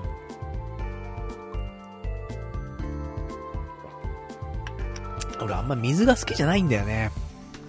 と水分取らないからさ、もう一日ね、まあ、本当に、あの、水分っていうね、あの、液体を飲むっていう風に考えると、これ1日 500ml 飲まないぐらいなんだよね。ほんと、朝、1杯の水。で、お昼に、マックで、えー、アイスティー S 飲んで、で、家帰ってきてご飯食べ終わった後に、まあ、水1杯飲むぐらい、なんだよね。500ml ぐらいなんで、多分。ほんと水分取らなくて。だからね、水飲むのがね、苦痛なんだよね、ほんとね。そんな中ね、微笑みミルクもも飲んだしね。で、ミネラルウォーターも今飲んでますから。これはね、で、15時からね、トイレ我慢して、もう9時間以上我慢してますからね。これはいい尿が出るぞっていうね、ことなんですけど。じゃあね、あと他の話もしていきましょうかね。えー、他の話はね、今週、いや、いろんなことやってんだよ、意外とね。こういう週に限って。ね、スペシャルウィークだからってさ、スペシャルなこと、スペシャルなことって考えてんだけど、そういう時に限って普通にね、なんかイベントごとというかね、あるんだよね、と思って。で、一個ありましたのがですね、5月10日、えー、火曜日、えー、新天地開闢集団ジグザグっていうね、私が本当にあの、ここ数ヶ月前からね、どんぐらいでも半年ぐらい前から言ってたのかな。なかなかね、あの、皆さんにお伝えするのが遅れてしまったんだけどね、あの、そのぐらい前からね、えー、気になってるバンドがあって、で、ね、新天地開闢集団ジグザグっていうね、えー、バンドのライブ。まあ、ファンの間ではね、みそぎって言うんだけど、みそぎに行って参りました。えー、ね、まあ、東京でね、やるっていうことだったんでね、今全国で結構やってんだけど、まあ、このタイミングでね、東京来るっていうことでね、ゼップ羽田ってところでね、やりますぜってことで、で、チケット買ったわけ。ね。まあ、なかなか競争率高いらしくてね、当たるかどうかわかんなかったんだけどね、一応買ってみようと思ってね。で、その、応募ね、抽選してもらったらですね、まあ見事当選しまして。で、2階の、えー、指定席っていうのでね、当選しまして。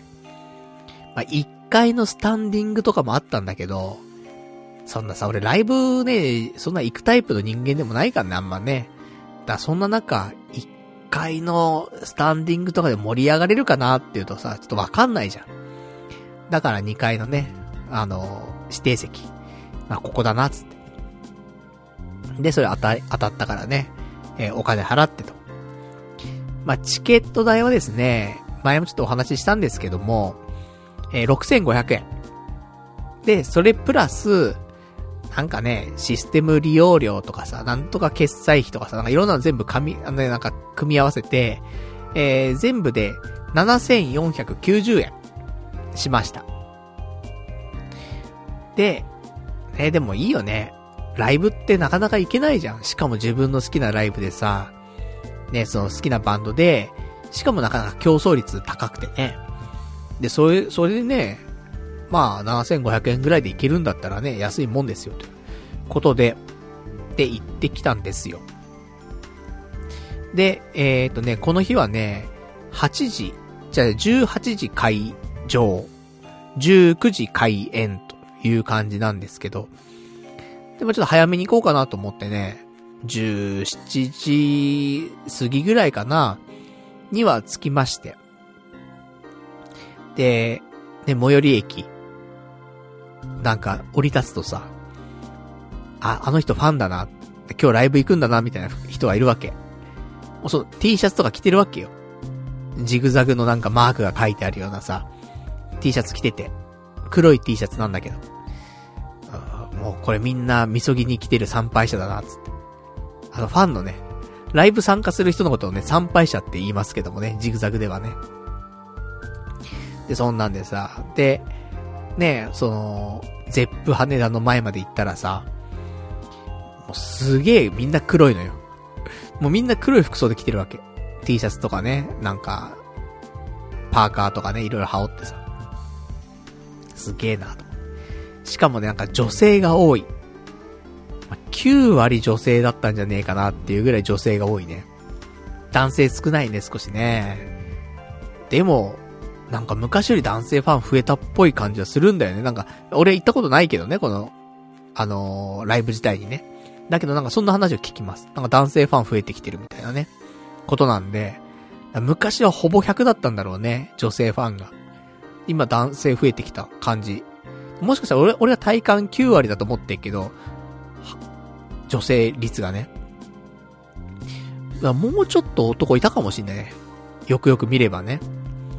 まあ、そんな感じで。ねで、あのー、まあ、時間がね、ちょっとあったんで、開始までね。だから近くのね、あのー、コンビニのイートインでね、ご、ご飯食べてさ。その日何も食ってなかったからさ。なんかエナジードリンクとね、なんかちょっと小腹満たすようなものを食べて、テンション上げてこうと思ってさ。だってもう久しぶりのライブだからさ、青いエイルさん以来、キュウソネコカミ以来、ぐらいのね、久しぶりのライブなんでね。ちょっとテンション上げてこうと思って。で、えー、まあ、ちょっと時間をね、少し潰し、で、だいたい10分前ぐらいかな。うん、開始の10分15分ぐらい前にね、えー、また、ライブハウスの前まで行きまして。で、まあ、並んでね、入場していくんですけど、ここでですね、あのなんか、さらに、お金をね、払わないといけないらしくて、ワンドリンク制だったらしいんだよね。で、えー、ドリンク料が600円かかると。いうことでね、さっきの、ね、7500円かかってましたって話だったんだけど、さらに600円なんで、まあ、だいたい8100円ぐらいかな。ね、合計で。でね、そこに行くまでの交通費もあって、まあ、だからもう1万円ぐらいかかってんですよ。下手したらね。ご飯も食べてと。もういいよ。ね、非日常をね、味わえるわけだし、ジグザグに会えるわけだしね。まあいいんですよ、と。ことでさ。で、あの会場の中入って、で、私2階席行くわけですよ。で、あの、チケットをね、まあなんか、見るじゃないですか。するとですね、えー、チケットの席がね、書い、書いてあるんだけどね、指定席だから。で、えー、一番前が A 列。で、A 列、B 列、C 列でね、どんどんどんどん上がってくんだけど、俺の、えー、席が、H 列なのね。A, B, C, D, E, F, G, H, ん？結構後ろじゃないと思って。で、あの、席見つけて座ったんですけど、2階席の一番後ろだったね。うん。まあ、A, B, C は、最前線なの、本当にね。前、前になっててさ。明らかに前って感じなんだけど。で、D からは、ちょっと後ろって感じなのね。うん。H はね、本当に一番後ろで、で、2階席の立ち見ってのがあるんだけど、だからその人たちが後ろにいるのね。でもさ、なんか、立ち見でいいじゃん、みたいな。別にね、なんか1列しか変わんないしさ、で、立ち見の人も、2列とかで立ち見になってるわけじゃなくて、1列なのね。1列分だけ立ち見席ってのあってさ。だからあんま変わんねえなと思って、立ち見もね、指定席もと思って。ただ、指定席は座れるわけ。椅子がついてんのよ。それはね、一番メリットかなと思って。で、みんなね、始まる前座ってるわけ。で、ね、このままね、座って、ライブ楽しめるのかなと思って。別にさ、あの、立ち上がって、ガンガン乗って、ライブ楽しみたいってタイプじゃないからさ、俺もさ。座ってね、普通になんかライブ楽しめるんだったらそれが一番いいなーなんて思って。たんだけど、あのー、始まったらですね、みんな立ち上がるんだよね、と思って。で、ねえ、みんな立ち上がっちゃうからさ。俺も、俺もね、立ち上がるしかねえなと思って。座ってんのおかしいからさ。立ち上がってさ。で、始まるわけですよ、ライブが。そしたらさ、なんかさ、隣に座ってる人はね、隣の席の人が、めちゃめちゃ常連っぽい人で。もう下手したら、会場内で、一番常連なんじゃねえかみたいな人なのよ、なんか。で、ね、みんななんか手挙げたりとかするわけじゃん、なんかさ、そのライブ中ね。で、まあ、お決まりのところで手挙げたりとか、なんか、アクションしたりするわけじゃん。でもその隣の、常連の人は、もうその、普通のファンの人が、もうアクションしてないところでもアクションしてるわけ。あ、もう相当だなと思ってさ、一番のファンの人が隣にいると思って。で、そんな中俺、あのー、ライブ始まって、もちろん、俺もういつも、聞いてるわけ。ジグザグの曲ね。まあ、 Spotify で聞いてるんですけど、ね、CD 買えやって話なんだけど。ね、まあ、 Spotify でね、無料でね、聞かせていただいておりまして。でもだから、もう結構も家、家でね、ずっと流してるし、あと YouTube でね、あのー、ミュージックビデオ見たりとかね、して楽しんでるんですけど、本当だから、ね、ライブ行くぐらいだからね、本当ここ最近で一番ハマってるバンドなんで、楽しみでね、楽曲もすごい好きでさ、そのちょっとね、コミックソングみたいなのもあれば、本当にあの、本当バンドっていうかね、バンドサウンドの曲もすごい多くて、かっこいいのよ、本当に。だからさ、好きなんだけど、残念ながらですね、あの、私は、全く、その、ライブの一体感とか、そういうのは苦手な人間でして、みんながみんな腕を上げて、ねえ、えいやえいややってる中で、私だけ、え、腕を組んでました。いわゆるあの、ベガ立ちってやつね。うん、してました。全く何にも乗らず。まあ、の、乗ってはいるんだよ。ちょっとね、頭動かしたりとか体動かしたりとかして、音楽には乗ってるの。なんだけど、みんながみんな腕を上げて、えいやえいややってんのに、私は腕を組んでる。で、これさ、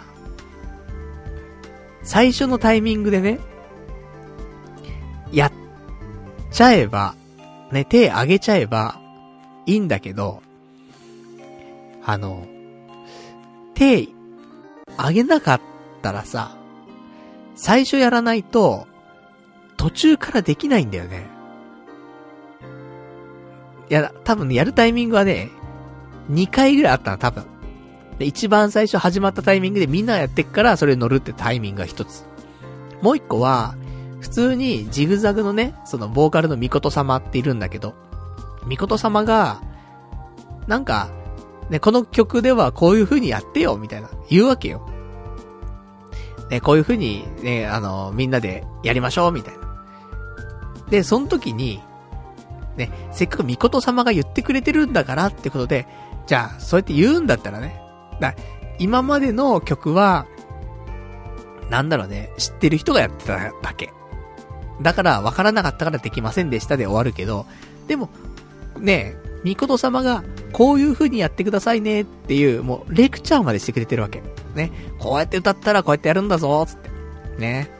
で、みんなできるかつって、やってるわけよ。そのタイミングでも、やらなかったわけよ。そしたらもうさ、5曲目、6曲目からはさ、そっから急に俺が手上げ始めたらそれ怖いじゃん、なんかもう。だから、えー、最後まで、すごい、だから拍手するタイミングぐらいだったら拍手するけど、もうそういうなんか、乗る腕上げるみたいなやつは、えー、2時間ライブあったんですけど、もう1回も腕上げなかったね。俺だけじゃねえか、もしかしたらわかんねえけど。でも逆に良かったと思って。あのー、一番後ろの席じゃ2階席の一番後ろのね席だったから、迷惑かけるのは、隣だけなのよね。まあ別に迷惑かけてるかわかんないけどね、その、乗らないことによってね。でも、ね、本当はみんな一体感とか楽しみたいわけじゃん。だから、その中ね、一人、そういうアクションしない奴がいるだけでさ、冷めるは冷めるわけじゃん、多分。なんか申し訳ないなーなんて思いながらさ、こっちもしんどいのよ。こらえてんだから。曲が始まるたびに、あー、また一体感、やってるーつって。で、俺はこの一体感に入れないーつって。もう、ね、途中からは参加できないーってなってっから、しんどいのずーっと2時間。やべえと思って。つれーと思って。でももうね、腕も上げられないしなーつって。それを耐える2時間。っていうね。曲は良かったよ。曲も良かったし、その、ファンの人たちもすごくいい人っぽいし、で、盛り上がり方もいいし、みこと様も、そしてね、ちゃんとね、あの、レクチャーしてくれるしね、動きだったりとか、だから、その、ライブを楽しむっていうのが得意な人は、すごく楽しいんだろうなって思った。でも俺は、正直なところね、あの、好きなんだけどね、すごい、ジグザグ。で、じゃ、またライブ行くって言ったら、行けるんだったら行きたいなと思う。まあ、次こそは、ちょっとね、そういう合わせてね、腕上げたりとかしてもいいかなと思ってんだけど、だから、あの、また行きたいなって思うし、タイミング合えばね、いいところだったんだけど、でも、自分の一番音楽を楽しむ方法としては、やっぱ家の中で、うん、曲を聴くっていうか。まあ、ね、例えば、ヘッドホンだ、イヤホン出して、音ガンガンにして、で、好きな曲を聴くとか。そういう方が、合ってんなとは思うね。うん。だって別に、なんかもう、踊りたいわけでもないし、腕上げてね、みんなでなんか一体感分かち合って、みたいな、ノリノリで、みたいな、したいわけじゃなくて、好きな曲を、好きに聴きたいんだよね。俺は。別に。だから、家で爆音で、その好きな曲を聴く。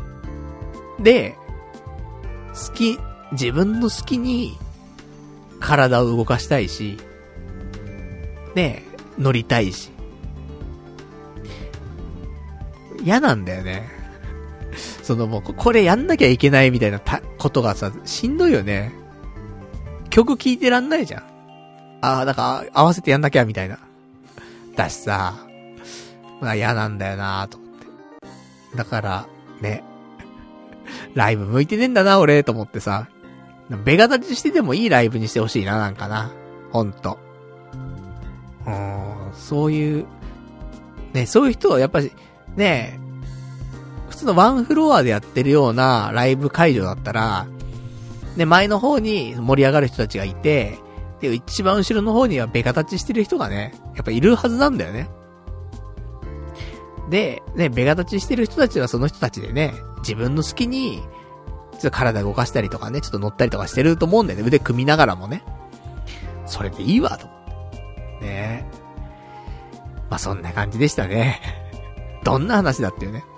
まあすごい、ライブはすごい良かった。あのー、みこと様やっぱり上手いね。うん。もう、ね、喉から CD 音源じゃないけどさ、やっぱでもライブの荒、荒々しさもあったりとかするし、盛り上げ方も上手いし、やっぱ歌が上手いし、いいよ。まあ、おすすめのね、俺の曲としては、えー、まあ、プロミスとか、えー、コノハとかあるんだけど、コノハやっぱりかっこいいね。うん、一番好きなんだけど、バンドサウンドっぽくてさ。荒々しくて。ねえ、コノハ3曲目ぐらいかな、結構早めに来てさ、もうやるんだと。すごいいいなーなんて思って。で、結構2時間の間に何曲やったんだろうね。めちゃめちゃ歌ってたね。13とか15とか歌ってたんじゃないかなと思うんだけど。めちゃめちゃ歌っててさ。でもっと歌ってたのかわかんないけども、結構歌っててさ、すごいなと。で、その中で知らない曲は2曲あったね。なんだろう、スポティファイなかったんかななんか知らない曲が2曲あって。こんな曲もあるんだと思ってね。なんか、知らない曲ね、あればね、まだ聴きたいななんて思ってさ。あとな、こんなご時世だからね、あの、アンコールとかなかったね。やっぱりこのライブ中に声出しちゃいけないんだって。その、観客は。そういうのもあって、アンコールとかそういうの多分できないからっていうのも前提で、アンコールなしで終わったんかもしんないけど、なんか、ね、だ俺コロナなってからライブ行ってないんだわ。多分。そうだよね、行ってないわね。昔ね、鈴木、鈴木好みちゃんのライブとかもね、よくね、あの、行ったりとかしてたけど、鈴木好みちゃん、キュウソネコカミ、青いエイル、どれが最後だったんだろうね。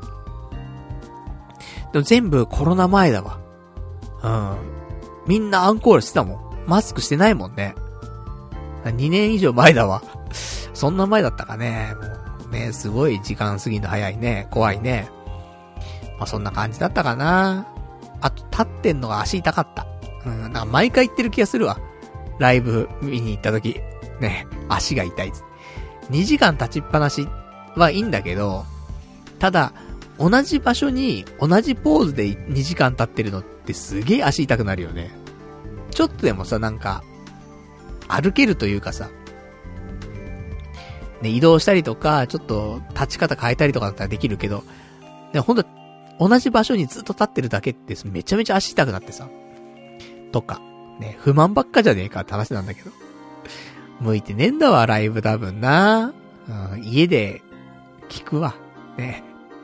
家で好きなね、体勢で、ねで、微笑み楽々ミルクなんか飲みながらさ、CBD なんてさ、決めながらさ、ジグザグのね、かっこいい曲をね、爆音で聴くわ。それが最高かもしれんな、って思って。で、まあ、ライブ終わったわけですよ。したらですね、まあ、あのまあ、ライブ中にね、一個、ニュースがあると。ね、ジグザグの方からニュースがあると。なんだい？っていう話になるとですね、なんと、この新天地開闢集団ジグザグ、11月15日、えー、日本武道館でワンマンライブをしますと。ね、これまで皆さん、ね、あの、新天地開闢集団ジグザグって何って思ってたかもしんないけど、いや、武道館やるぐらいのバンドですよ。ね。知らなかったかもしれないけど、ね、俺も、ね、なんか、そこまでね、なんか、その、大きくなってるとは思ってなかったけども、でもほんと、やるのよ。ワンマンよ。ね。ジグザグ。すごいよね。本当に。だから、あの、ぜひ、皆さん、聞いてもらうと嬉しいなと思って。ね。あと、ちなみに11月15日ね、その、ライブある日。俺誕生日なんで。ねもう、すごい、なんかおめでたいなと思って。俺の誕生日にね、ジグザグが日本武道館でライブなんてね、行くしかないっしょ、と思って。で、行ってまたベガ立ちするしかないっしょって思ってっからね。まあちょっとそれがね、また、ちょっと抽選とかね、あれば、応募したいななんて思ってますけどもね。次は、あの、集団、ね、集団芸、よくわかんないけど、ね、参加したいと思いますからね。まあちょっと、まあ、ちょっとね、ジグザグの方、皆さんもね、よかったら聞いてもらえたら嬉しいなというところでございます。スポティファイで、ね、無料でほぼ全部と言ってもいいぐらいの曲聴けるので、聞いてほしいな。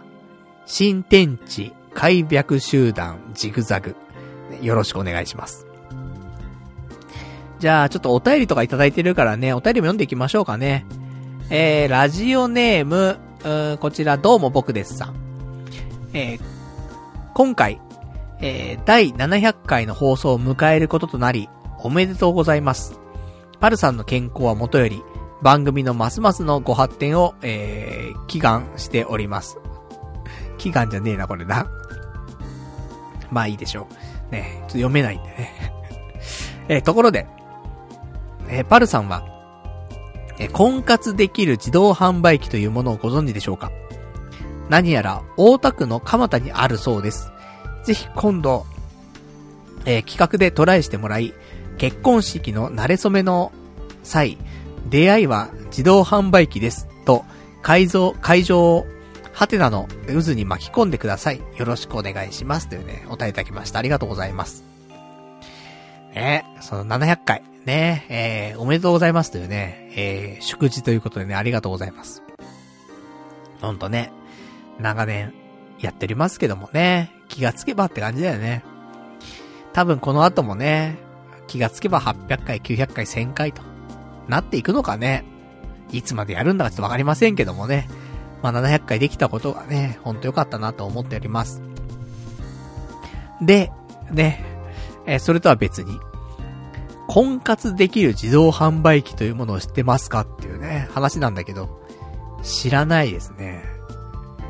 私気になりますね、それね。ちょっと面白そうだよね。で、蒲田だったらね、あのー、まあ、美味しい家系ラーメンもね、あったりしますから。ちょっと婚活ついでに家系ラーメンもね、すすれるということで、行ってきましょうか。ちょっとね、婚活できる自動販売機って何なんだろうね。女性？女性が自販機から出てくるわけではないし。なんだろうね。電話番号書いてあんのかなそれっつ怖いよね。何なんだろうね。何ができんだろうね、それでね。何が起きんの？買ったら。うん、何にも、ね、わかんないよね。ちょっと気になりますね。婚活できる自動販売機。えー、ちょっと、これを確かめにね、うん、ちょっと今度行ってきたいと思います。まあ、そろそろね、もう1ヶ月ぐらいちょっと婚活お休みしちゃってるんで、まあ、そろそろね、あのー、まあ、おむつをしてね、うん、ザ・シングル行ったりとかさ、そういうのもしないといけないんでね、ちょっと婚活をちょっと復活させていこうかなと思っておりますんでね。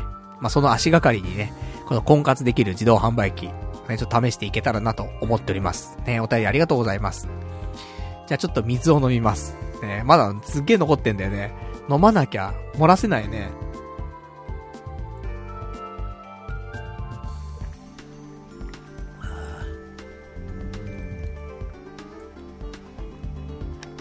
しんどいな水飲んのな水飲むのちょっともう。でももう、ねそろそろ10時間経ちますし、我慢してて。で、微笑みミルクも飲んでるし、まあ、水も、うん、どんぐらいか 700ml ぐらい飲んでるかな。なので、まあまあ、うん、漏らせるよ、もうね。そこそこ漏らせるようになっております。じゃあ、ちょっとお便りね、他にも読んでいきましょうか。えー、ラジオネーム、えー、ラジオネーム、タカさん。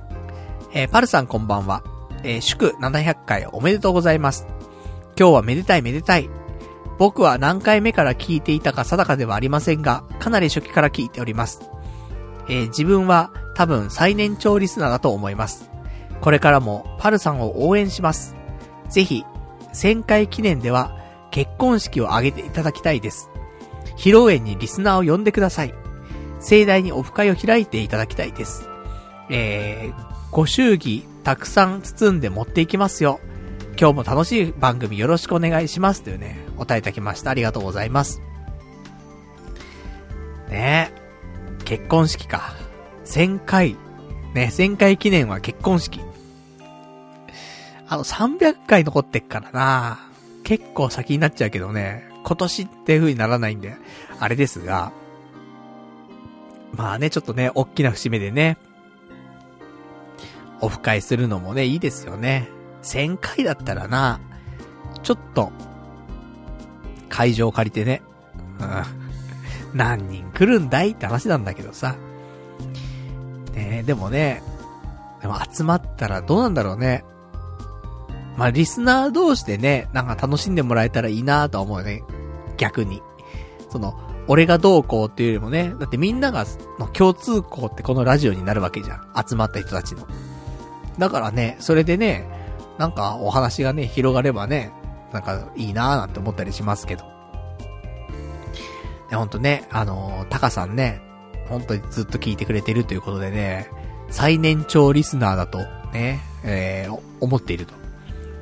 いうことなんでね、まあ、結構ね、年齢層もね、まあ、私ぐらいの年代からね、その、ちょ、ちょっと若めの人もいればね、やっぱ年配の方もいらっしゃいますから。ね、だ、もうどのぐらいのね、年配の人が聞いてるかちょっとわかりませんけどもね。うん、どうなんですかね。その年配の方に、ね、面白いと思ってもらえる放送になってるかどうかはちょっとわかりませんけども、でも、なんか、このラジオ聞いてる人はさ、なんかわ、若いじゃない？気持ちがみんな。ねえ。わからんけどさ、ね、だってもう、うんことかオナニーとかさ、そんな話ばっかりしてるわけじゃん。そんなラジオ聞けるっていうことはさ、若いよね。普通に。って思うから、ね、まあ、年齢はね、もしかしたらね、年配っていうの、人はいるかもしんないけど、まあ、みんななんか若いよね、多分ね。なんか、ねえうん、多分会ってもみんな若いと思うよ。その、ね、年配の人っていう、いう人もね、それは、いるんだろうけど。最近の人はね、特にね、若いしね、なんか、パッと見もね、昔だったらね、考えられないようなね、40歳、50歳、ね、60歳、みんな、ね、もうおじさん、ね、下手したらおじいちゃんって感じの人いたけど、今もみんな若々しいもんね。俺もね、その AGA の薬もね、飲み始めてさ、早数ヶ月経ちますけど、ちょっとやっぱ髪の毛がね、若干やっぱり生えてきてるというか、あるので、ちょっと若くなってきたもんね。自分で言うのもあれだけど。やっぱ髪の毛あるかないかだと思うのよ、人間。若く見えるか見えないかって。で、髪の毛やっぱあるとね、ちょっと若く見えるよ。若干。うん。で、タカさんもね、あの、AGA やってますもんね。確かね。で、ふさふさですもんね。若いと思うんだよね。なんでね。まあ、ちょっとオフ会するときにはね、ちょっとふさふさ自慢をね、お互いしましょうということでね。うん、まあ、これからね、1000回目指してね、頑張っていきたいと思いますんで、よかったらね、これからもね、聞いていただけたらと思います。ありがとうございます。じゃ、そんな感じでございましてですね、あとは、えー、もうそろそろ1時間た、あ、2時間経つんでね、ちょっとまあ、もうちょっとだけ頑張って水飲むけど、もうそろそろ漏らしたいと思います。あ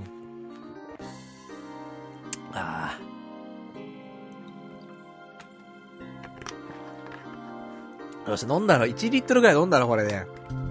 大丈夫だ。ね、これで水は1リットル飲んで、え、微笑み楽々ミルクは 240ml 飲んで、で、あとその、お昼っていうかね、えー、15時過ぎにね、マック行ってるから。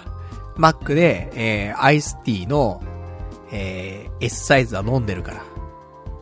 で、あと、で、今日の食事取った後に、えー、コップ一杯の水飲んでるんでね。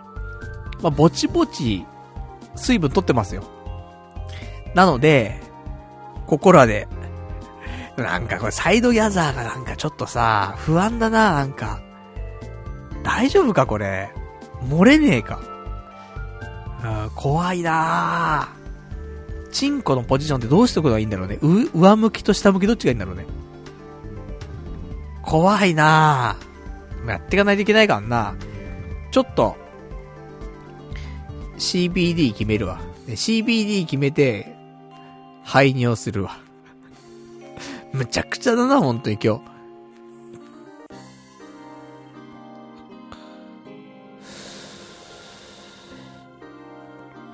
決まった。じゃあね、やっていきましょうか。じゃあ今日の目玉。ね。えー、CBD 決めつつ、赤ちゃん用ミルク飲みながらおもらしスペシャルなんで、ちょっと、ちょっとだけあの、数滴残ってると思うんでね、えー、微笑みミルクも飲んでいきたいと思います。うん、いや、美味しくねえな、これな。うん、じゃあ、漏らします。何それ、漏らします。いないと思うよ。なかなか、このね、生きてく人生の中、漏らしますっていう人って俺多分いないと思うんだけど。うん。俺が第1号の可能性もあるな。じゃあやっていきましょう。やだな、漏らすのマジで。これ大丈夫か ?5 回分いけるか ?750 しか持たないぞ。これサイドやったら大丈夫か？わ、不安だなこれさ、びちゃびちゃになったらどうする今度？ちょっとハイ、ハイウエストにしないと。もう、横漏れなしにして、チンコは上向いてます。下向けないもんね。こういうおむつの状態でね。チンコ上向いてっから、え、そしたらどうなんのこれ？腹にいっぱい当たるじゃん。大丈夫？チンコが、いや、下向いてればさ、なんて直接、そのおむつの方にさ、行くわけじゃん。だけど、チンコ上向いてるとさ、一回腹の、腹の方にビシャビシャになるよね。そのままチンコ自体もビシャビシャになるよね。いや、嫌じゃない？下向かせようか、ちょっとね。せめて。下向かせる。下向かせるとなんか変な感じだな。このケツの穴にビチャビチャになりそうなんだけど。上、上向かすか？もうな。これはな。しゃあねえわ。だって、パンツ履いたら履くとき、上向いちゃうもんね、どうしてもね。しょうがねえよ。じゃあ、漏らします。絶対びちゃびちゃになんじゃん、これ。何これ。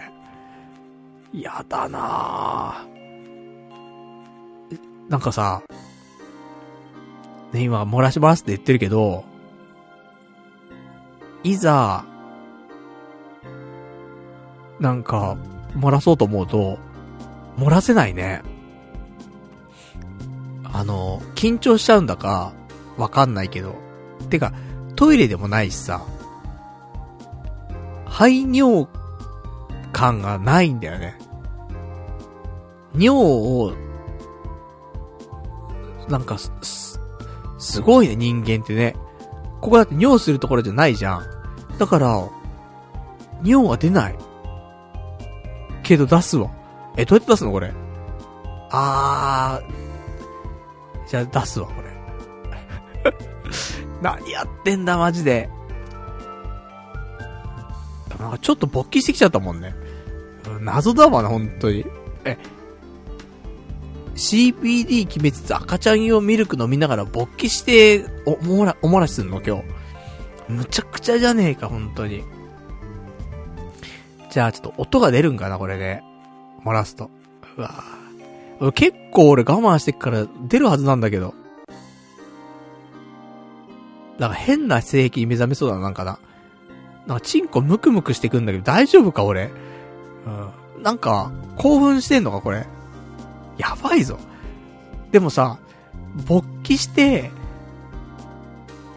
排尿したら、これ多分、その、吸収するパッドが入ってないところに尿がかかるから、普通にこれ漏れるぞ、多分。下なんだもん。え、マジかよ。大変だな、尿すんのも、ここで。え？ー、完全に勃起した。もうやだ、もう。何？どうなってんのこれ？こういうさ、やっぱなんかしちゃいけないところでするって、興奮すんのかな？わかんねえけど、ちょっとま勃起収めたいな、ちょっと一回な。へえ、こんなことなんの？まさかだったな。うん。尿しようとすると勃起しちゃうってちょっとね、落ち着くわ、一回ね。CBD 数は一回な。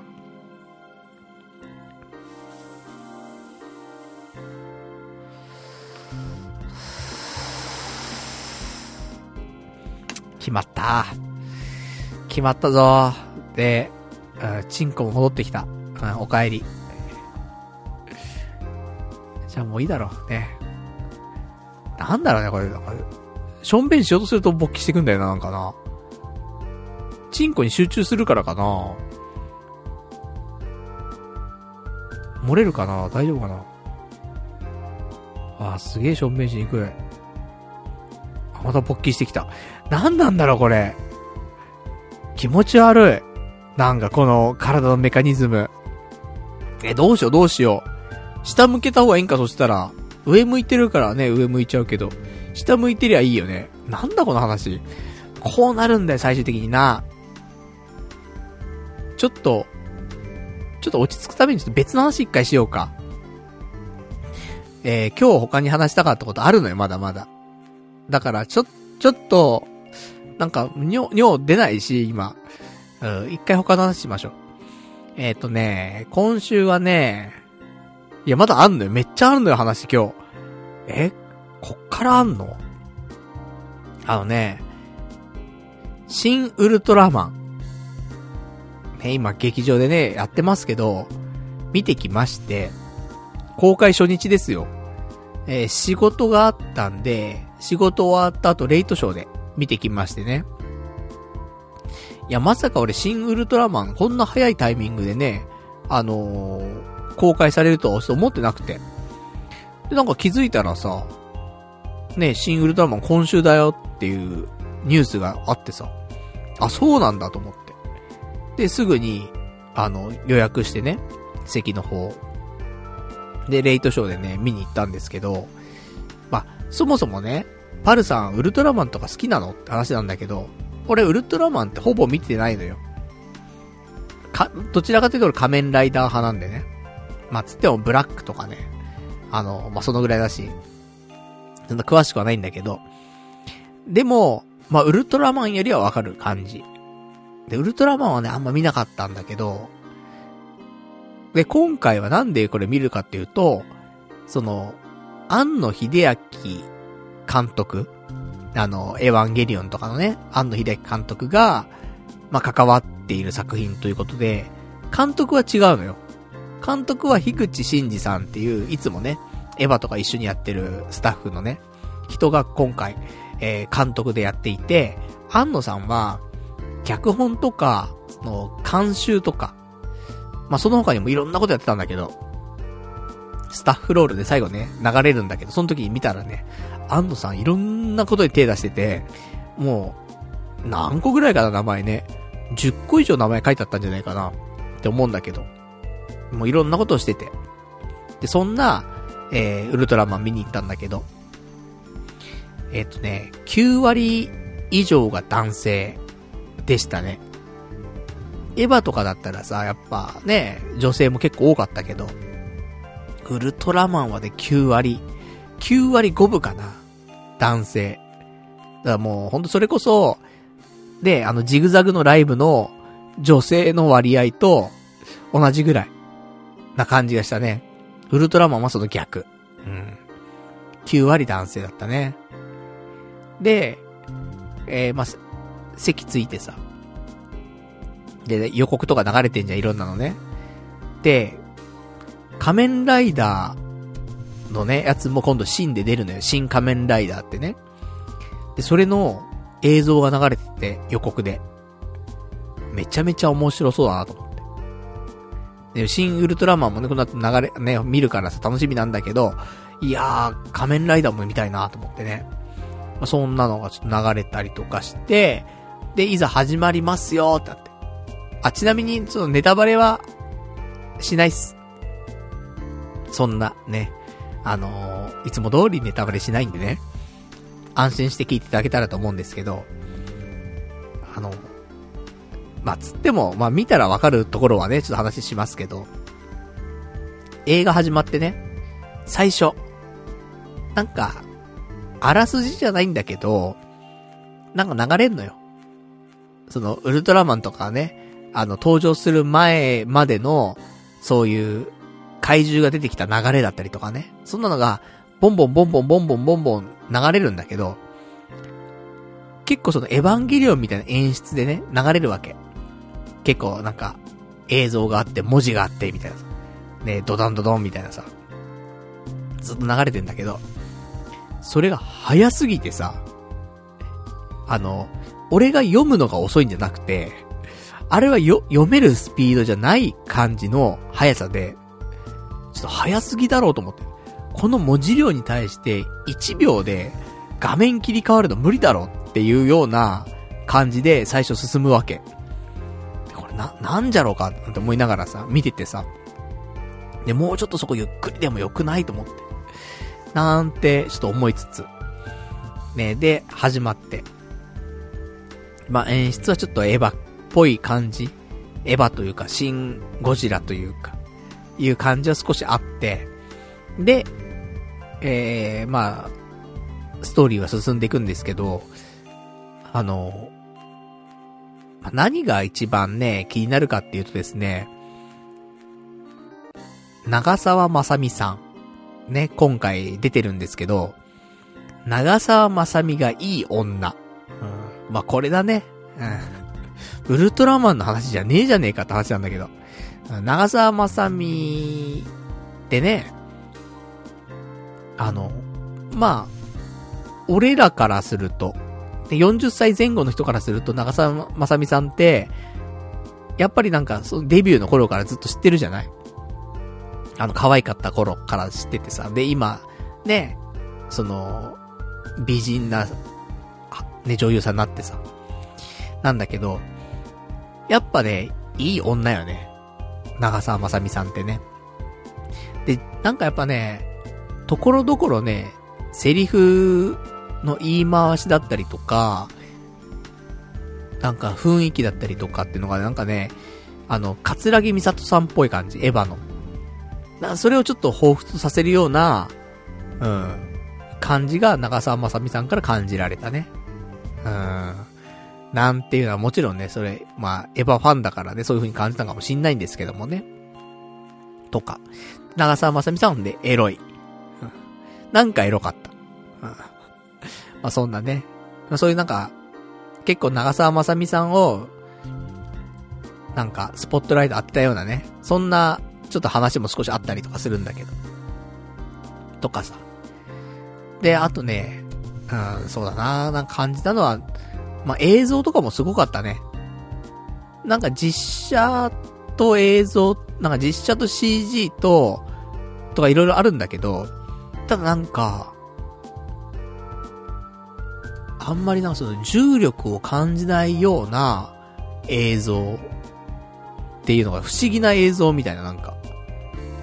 それがなんか圧巻の映像って感じはしてて、まあ、その辺はね、ちょっと実際見てもらうといいいいかなと思うんだけど。なんか特撮っていうよりはなんかね、そういう、ちょっと異次元、異次元空間みたいな感じだったりとかね、そういう表現とかはすごくてさ。うん。制御効かないみたいなね、そういう感じの映像がすごくて。まあよかったなーなんて思って、で、これも2時間ぐらいかね、の映画だったんですけど、終わったらですね、拍手が流れまして。まあ、俺前の方で座ったんだけど、後ろの方からね、拍手が起こって、で、結構ね、みんな拍手しててさ。で、俺個人としてはよ、まあまあ、面白かった。けど、正直なところ、まあ、シン・ゴジラ。まあ、比較するんだったらね、結局特撮と比較するべきだし、新シリーズの特撮とやっぱり比較するべきだから、新ゴジラ、ね、新ウルトラマン、新仮面ライダー、ね、こういうの、ね、比べるって考えると、まあね、ゴジラしかもう比べようがないんだけど。で、やっぱり新ゴジラの方が面白かったなとは思うの。正直ね。なんだけど、拍手が起こったわけ。ウルトラマンでは。ゴジラでは起こらなかった。俺が行った時はね。で、終わったタイミングで、あのー、女の人とかもやっぱりいるわけだよね。中にはさ、見に来てる。で、その女の人がやっぱ喋った言葉としては、終わった後、9割エヴァじゃん、みたいなこと言ってる女がいたわけ。知ったかで。あ、それも違うなとは思うんだけど、でも、そういう風に捉える人がいるのも、まあまあわからんでもないけど、なんか知ったかの女だなと思って。9割エヴァじゃん、みたいな。まあまあわからんでもないけど、つって。でも、そうやってね、えー、映画が終わって、で、出口に向かって歩いてるじゃん。そうとさ、やっぱりその、ウルトラマン詳しい人たち、もういろいろ喋ってるわけよ。そうするとさ、なんか、なんとか星人のところはさ、みたいな。ほんとなんかそのオリジナルの、その、初代のウルトラマンとかと同じ流れでさ、みたいな。言ってるわけ。だなんか、その、元を知ってる人ウルトラマンをちゃんと見てた人にとっては、本当なんかその楽しめる小ネタというかさ、流れだったりとかも、なんか本当に近い流れにしてたりとか、小ネタをいっぱい挟んで、オリジナル知ってる人はクスってはね、なんか笑えたりとか、ね、あ、これこういう意図でやってるんだなとかって分かったりとか、そういう風に、ウルトラマンを知らない人だと、あの、まあまあ面白いね、映画だったんでウルトラマンっていう感じかもしんないけど、知ってる人が見たら、やるじゃん、この新ウルトラマンって感じらしいんだよね。だからさ、ウルトラマン見てから、行ったら、多分衝撃受けるかもしんないね、これはね。逆パターンもあんのかね、新ウルトラマン見た後で、そのオリジナルのウルトラマン見たら、あ、こういうことっていうので納得がガンガン行くみたいな、あるのかもしんないんだけどさ。で、なんか、ね、他にも、えー、女性と来ている男性の方、ね、カップルなのか、ちょっとカップルじゃないな、ちょっとよくわかんない感じだったんだけど、そういう人がなんかね、は、あの、話してんのね、ちょっと聞こえてさ、じゃなんか、ね、女の子がちょっと喋ってさ、ね、ど、ど、どれどれこうだったね、みたいな話したりとかさ。したらなんか男のね、あのー、人がさ、まあ、結構ウルトラマンファンっぽくて、いろいろ喋るのよ。ね、ここのネタは、ね、実は、こういう、元々はこういうことだったんだけど、あれもね、途中までなんか一緒の流れでさ、みたいな。いろいろ話してんだけど、で、その男が、えー、少し語った後に、でもまあ、いろいろあるんだけど、喋りたいことはいろいろあるんだけど、ぜひ、ちょっと、あんまりね、知らない立場っていうところで、ぜひ君の意見も聞きたいなっていう話してんのよ。女の子に対してね。なんかそれもかっこいいなと思って。ぜひ君の意見も聞きたいなとか言って。なかなか言わんぞそんなセリフとか思うんだけど。でもなんかそんなこと言ってて。だからね、なんか、ウルトラマン詳しい人が、この映画を見た時にどう思ったのかとか、そういう話を俺は聞きたかった、ほんとね。まあ、一回ね、そうやってね、ウルトラマン見た後だからこそね、あのー、より楽しめると思うんだけど、ねそういう話聞いたらね。その、新ウルトラマンのすごいところっていうのを聞きたい。その、マニアの人からね。いや、ここのシーンさ、つって。あ、あれでしょ？みたいなさ、話をさ、聞きたいよね。多分そんな話が2時間ずっとエンドレスで続いてると思うんだよね。だから拍手起こったんだろうねと思ってんだよね。だから、知識ある中で見るウルトラマンは、多分格別なんだろうなね、ちょっと思いました。ね、そんな感じ。新ウルトラマンのお話でございました。じゃあ、えー、おもらしします。おもらししますね。あー、出るかな出していいのかなと思っちゃうね、なんかね。人間出ないもんだね、部屋の中でおもらしってね。結構溜めてんだよな。抵抗があるなすげえ抵抗がある。びっくりするぐらい抵抗してると思う、体が。しちゃいけないんだよって思ってるんだと思う。わ、すげえ抵抗してる。でも漏らす。ああ、漏らしたくない。ああ、すっげえな。ええー、本当に出ないね。僕すっげえ我慢してるね。10時間我慢してんのに。え、も、漏らせないもんだね、人間。あ、すごいわ、人間って。えー、どうしたら出るんだろう？え、マジか？出ない出ない。本当にね、先っぽまで来てる感じすんだけど、出ない。ええ、みんなもぜひやってほしい。今、みんなもしかしたらおむつしてないかもしんないけど、ちょっと今そこで出そうと思ってみて。出ないよ。ね、それ出ちゃう人はね、びしゃびしゃになってると思いますけど、ね、まあ、おむつしてからのはいいと思いますけど、いや、意外と出せないもんだね。座ってるからかなでも、別にうんこするときとかもさ、ね、便器座って、ね、排尿したりするわけじゃん。え、ど、どうしよう。排尿しないとスペシャルウィーク終わんないよ、これ。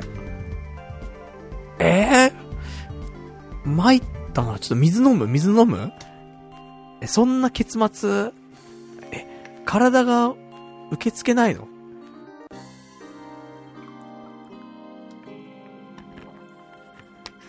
え、水飲んでも、でも出ないぞ、これ。え、どうしよう、どうしよう、どうしよう。別の話する？ちょ、話しながら、漏らすわ。うん。そうしていくわ。出始めたら、うわ、出たーって言うわ。うん。ね子供じゃん。ね、赤ちゃんじゃんね。おしっこできたね、つって。ギャグじゃん、もうなちょっとほん、今週の話、まだあるんだよ。実は。あのー、私、YouTuber のヒカルくん、ね、好きで、本当にもう何年も前からずーっと毎日見てるわけ。で、そのヒカルくんが、あの、ファミリーレストランのジョイフルとコラボして、で、ハンバーガー、ハンバーグだったりとか、唐揚げだったりとか、で、この間はね、ハンバーガーだったりとかをね、出したりとかしてるわけ。で、これはめちゃめちゃヒットしてると。で、冗談抜きでうまい、冗談抜きでうまいシリーズがあるわけ。で、あのー、食べたいなーってずっと思ってたんだけど、あの、東京にはさ、もうなくて、ジョイフルがね。で、そのジョイフルって、本当に関東からほほぼ撤退してて、本当に、その、西の方に行かないとないわけよ。なんだけど、あの、赤坂でね、デリバリー専門の店はあるのよ、ジョイフル。でさ、で、ジョイフル行きてえなーとか、ね、ジョイフルの、ね、その、ヒカルくんのハンバーグだったりとかね、唐揚げだったりとか食いてえなーと思ったわけ、ずっと。で、そんな中さ、あのー、ちょっとね、出かけようと思ってさ、で、最寄り駅行ったわけ。ね、小田急線の最寄り駅行ったわけ。で、新宿の方行こうと思ったのよ。で、新宿とか出て、なんか面白いことないかなと思って。で、なんか、食べるもんとかもね、なんか美味しいもんねえかななんて思ってさ、食べログ開いたわけ。そしたらさ、そういえば、ジョイフル。で、食べログにもさ、あの、お気に入り登録してて。で、東京に、ね、赤坂だけじゃなくて、23区じゃないところに、あるは、あるんだよな、ってのがあって、っていうのが、東京の稲城店ってのがあるのよ。東京稲城店って。で、これが、あの、小田急線で、栗平っていう駅があるんだけど、その、言ったら、えっ、ー、と、新宿方面じゃなくて逆方面なのね。神奈川方面の、えー、電車なんだけど、それ乗っていくと、ね、栗原、栗平ってところがあって、そこの駅から1キロぐらい歩くと、東京稲城店ってのがあるわけ。ちょっと行ってみようかなと思って。で、ね、本来新宿行く行く予定だったんだけどさ、逆方向乗ってさ。で、じゃあ今日ちょっとジョイフル目指すぞと思って。で、行ったんだよね。そしたら別にね、電車乗ってもね、40分かかんないぐらいでね、あの、駅までは着いて、で、そっから1キロ、ね、ちょっと歩くんだけどさ。歩いて行って。で、えー、土曜日行ったんだけどさ。でも俺思ってたのよ。あの、もう東京のジョイフルって多分ここしかないと思うんだよね。だから、都民の人はさ、全員このジョイフルにさ、集結するしかないじゃんっていうね、ことで、で、土曜日だし、めっちゃ混んでるんだろうなと思ったわけ。だって、ヒカルくんだぜって。しかも超売れてるからさ、その、ハンバーグとかさ、唐揚げとかね。それ食べたい人いっぱいいるだよなと思ってさ。めっちゃ混んでたらやだなと思って。で、頑張って1キロ歩いてね、店着いたわけ。あ、これがジョイフルだ。で、中入ったわけ。席半分ぐらいしか埋まってないんだよね。半分も埋まってないかもしんない。結構、空いてるのよ。あれと思って。土曜日だぜと思って。まあ、ちょっとね、お昼は過ぎたタイミングだし、16時って一番ね、その、なんでもない時間帯じゃない。晩ご飯でもないしさ。お昼も終わってるし。なんでもないタイミングだから。そりゃ人少ないっちゃ人少ないかとは思うけど。でもちょっと思ったよりもね、人少なくてさ。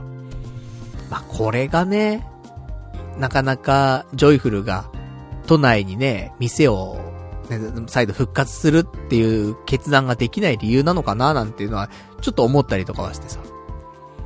で、まあね、何にせよ私はね、俺もう、食べたくて来てますから、私は。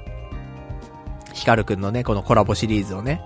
っていうことで、えー、あの、すごくね、今、いいコラボをやっていて、こ、いいコラボっていうか、あの、ヒカルくんがその出した、えー、冗談抜きで、うまい、ハンバーグっていうのと、えー、冗談抜きで、うまい、おかんの唐揚げってのあるのね。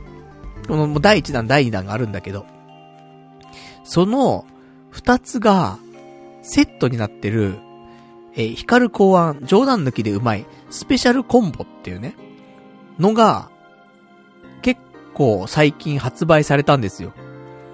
で、あの、ハンバーグもね、唐揚げも両方食べたくて。で、ただ、ね、二つ頼んだら多く、多すぎるじゃない？って思ってたんだけど、このね、スペシャルコンボのおかげで両方楽しめるっていうね、最高のね、あの、ちょっとセットを作ってくれていたのでね、これをちょっと頼みましてね。で、それプラス、あとは、あの、ライスとかね、サラダとかね、そういうなんか洋食セットみたいなのあって、それ頼んで。で、運ばれてきましてですね。食べたんですけど。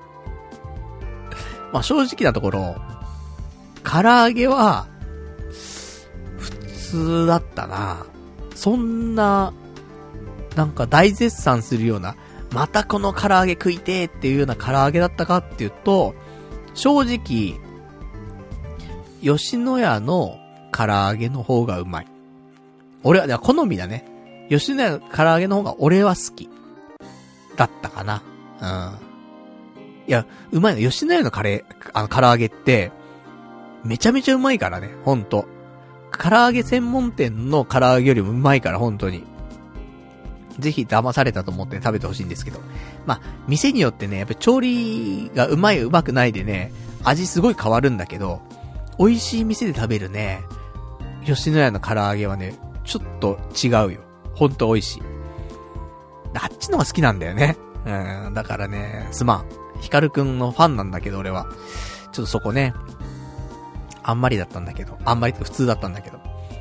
で、えー、ハンバーグに関しては、まあまあ美味しいかったけど、でもまあ、また、遠路はるばる、ね、ジョイフルに行って食べたいかっていうと、うーん、結構きついかなと思うんで、っていう感じでした。俺、ヒカルくんファンなんだけどな、ほんとな。うん、でも、家の近くにあったら通う。うん、と思うわ。ただ、遠路はるばる行くかっていうと行かないなって思っちゃうから、都内とかでも、まあ、ね新宿、渋谷、池袋。まあ、この辺にね、ジョイフルできてくれればさ、行くと思うんだけど。まあ、そうでもない限りはね、うん、行かないかなっていうところで。ねえ。まあ、でもね、でも食べられてよかったなと思って。ここ最近さ、なんか食欲とかなくてさ、食べたいななんて思うものもなかったけど、まあ、唯一と言ってもいいんじゃないかぐらいね、ちょっと食べたいなと思ってたものでもあったから、ね、あと食べたいのね、あのー上海ガニとかね、まあ、11月になったらね、行きたいななんて思って、ね、毎年ね、過ぎていってしまうんですけども。っていうのもね、一つあったんですけどね、うん、このヒカルくんのね、えーコラボメニューもね、その一つで食べたかったものだったんで、えー、よかったな、というところでございますね。うん。そんな感じでした。ね。じゃあ、漏らしまーす。全然出ねえんだけど。漏らそう漏らそうと思ってずっと試みてんだけど。躊躇すんだよ、体が。すげえ。でね。ええこの企画これで終わるの？いや、マジで出ないんだけど。すごいね、体って。出そう。あー、あ、ちょっと出てる。え、ちょっとずつしか出ないんだけど、ジャーって出ないんだけど。え、なんで？しかもやっぱちょっと匂う。えちょっと尿の匂いすんな、俺。え？え、俺結構尿食べてんだけど。なんで？え？あ、でもなんかあったかい。なんであったかい？え、出たのかな？ちょっと。全然ジャーって出ないわ。え、なんで？怖い怖い怖い怖い。まあ、そんなわけで一応出したは出してね、なんか、ぬくもりティーは感じてんだけど、あ、なんか変な感じ。うーん。こういうの慣れていかないといけないんだ。だから、大変だよ、これ。そのさ、本当に最初、おむつつけて、で、そこで、まあ、漏らしましょうってなった時ね。多分、膀胱パンパンなんじゃない？最初って。慣れるまで。出ないもん。まさか出ないとは思わなかったね。今無理やりしたんだけど、その力入れて。それでも、ね、ちょっとでもさ、出したらさ、一気にね、ダム決壊してさ、ジャーってるかなと思ったけど、そんな出ない。ふ、普通な感じ。チャー、チャーってて、すぐ収まっちゃう。うん。まあでも、で、ちょっとね、やっぱりしてるとね、匂いが、尿の匂いするね。うん、一瞬だけど。するわ。ちょっと中見ていい？うん。ちょっと中見るわ、せっかくだから。どうなってんだろうね。え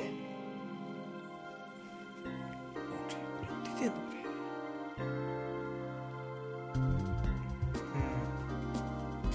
うん。よくわかんない。よくわかんないな。でも尿出た、は出たんだけど、全然吸収もしてるし、最初だけだよね、なんかぬくもりティーがあったのは。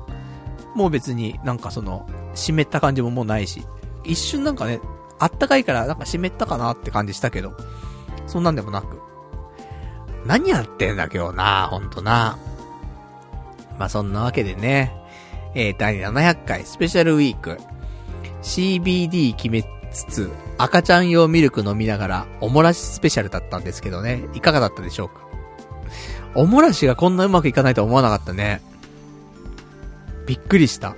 いや、ぜひ皆さんね、あの、やってほしい。意外とできない。こんなに10時間トイレ我慢してる人間が、あの、なんか体が拒否してたね。普通に、ソファーとかでね、あの、普通の、皆さん一番リラックスするような状態で、パソコンの前のね、あの、そういう、なんだろう、ゲーミングチェアに座ってでもいいし、ソファーの上に座っててもいいしね、映画見ながらとかでもいいけど、それで、おむつして、尿してみてください。出ないから。すごいよ、これ。体がね、拒否ってるわ。うん、こんなことなるんだね。ちょっと頑張って、ね、尿したけどさ。もう第2波出ないもんね。本当に。いや、怖い話ですよ。ねえ。じゃ、そんな感じで、ございましたけどもね。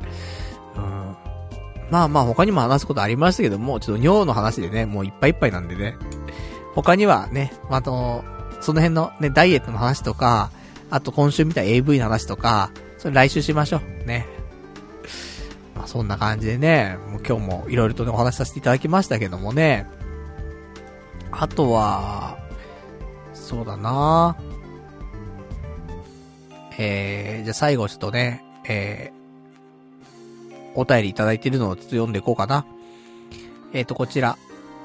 ラジオネームひろちゃんさん。これ先週いただいたお便りなん、先週かな？はい。えー、パルさんこんばんは。700回スペシャルは実家に帰りますか？親孝行の件ですが、一緒に旅行行くのは喜ぶと思いますよ。お金だけ出して旅行い、えー、旅行行ってくればというのと全然違うみたいですよ。パルさん一人っ子だし、両親が元気なうちにぜひ思い出作りにもなりますからっていうね、お便りいただきました。ありがとうございます。ねえ、ほんとだよね。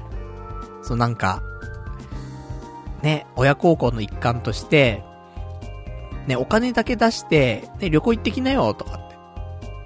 ね、夫婦水いらずで行ってきなよとかっていうのも一つなんだろうけど、やっぱ家族っていうね、子供も含めてさ、家族全員でどっか行くっていうのが、やっぱ、いいんだよな。うん、そうやって思うな、ちょっとな。だお墓参りでもいいんだよ。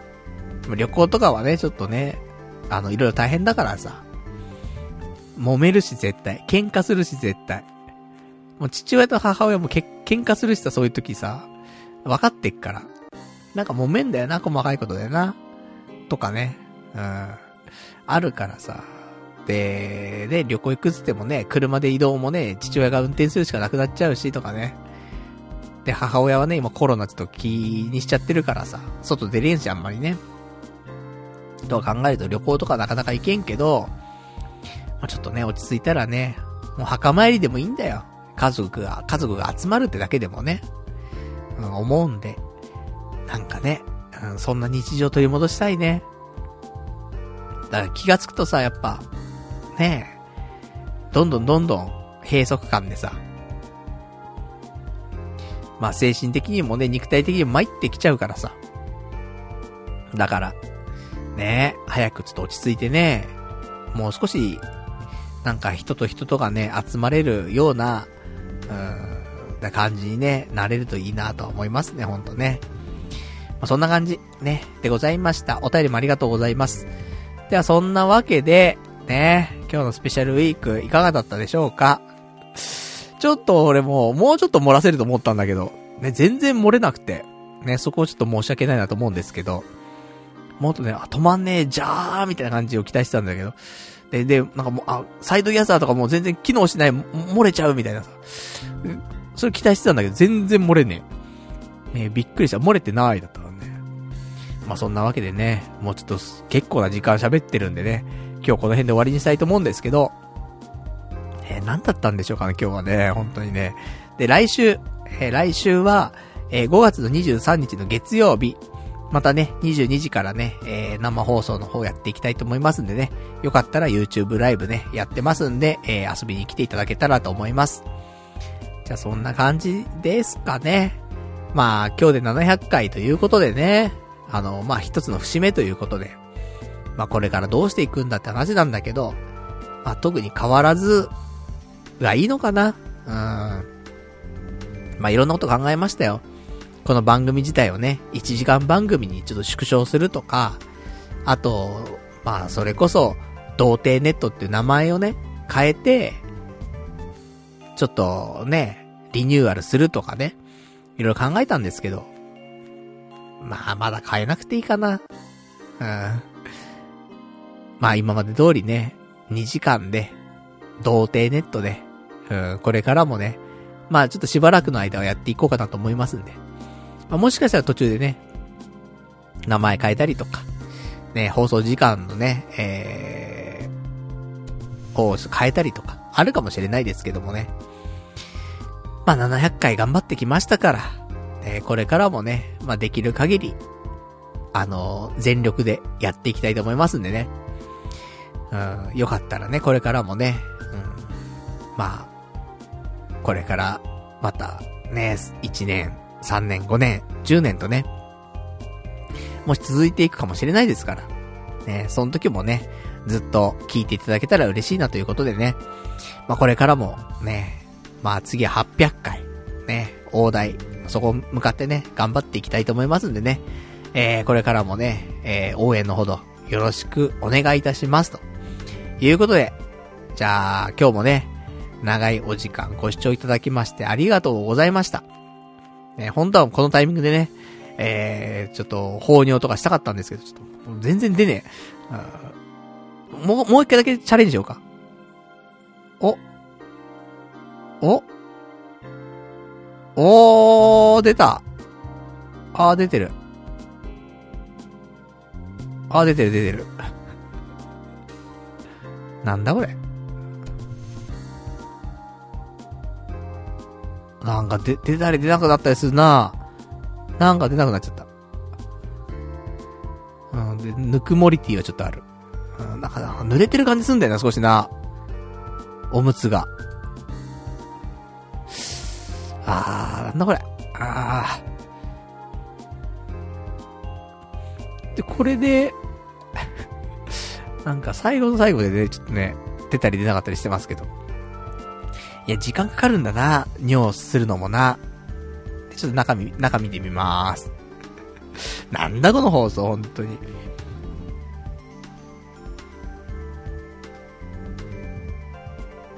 あー、漏れてんな漏れてるっていうか。あの、尿出てるわ。うん。何やってんだ、本当に。まあ、そんなわけでね、無事、CBD 決めつつね、赤ちゃん用ミルク飲んで、ね、おもらしもできたんでね、うん、よかったよかったということでね、今日、これで終わりましょう。ね。すいません。ねまあ、これが、スペシャル、スペシャルウィークなんですよ。ねスペシャルはいつもね、なんか、よくわかんない感じになって終わりますからね。うん、今日もね、うん、そんな感じで、ね、無事スペシャルが遅れたんじゃないかなと思いますんでね。まあ、そんなところでございました。じゃあ、ね、えー、まだ同じこと言いますけどもね、えー、今日もね、ご視聴いただきましてありがとうございましたと。それでは、ね、また来週お会いいたしましょう。さよなら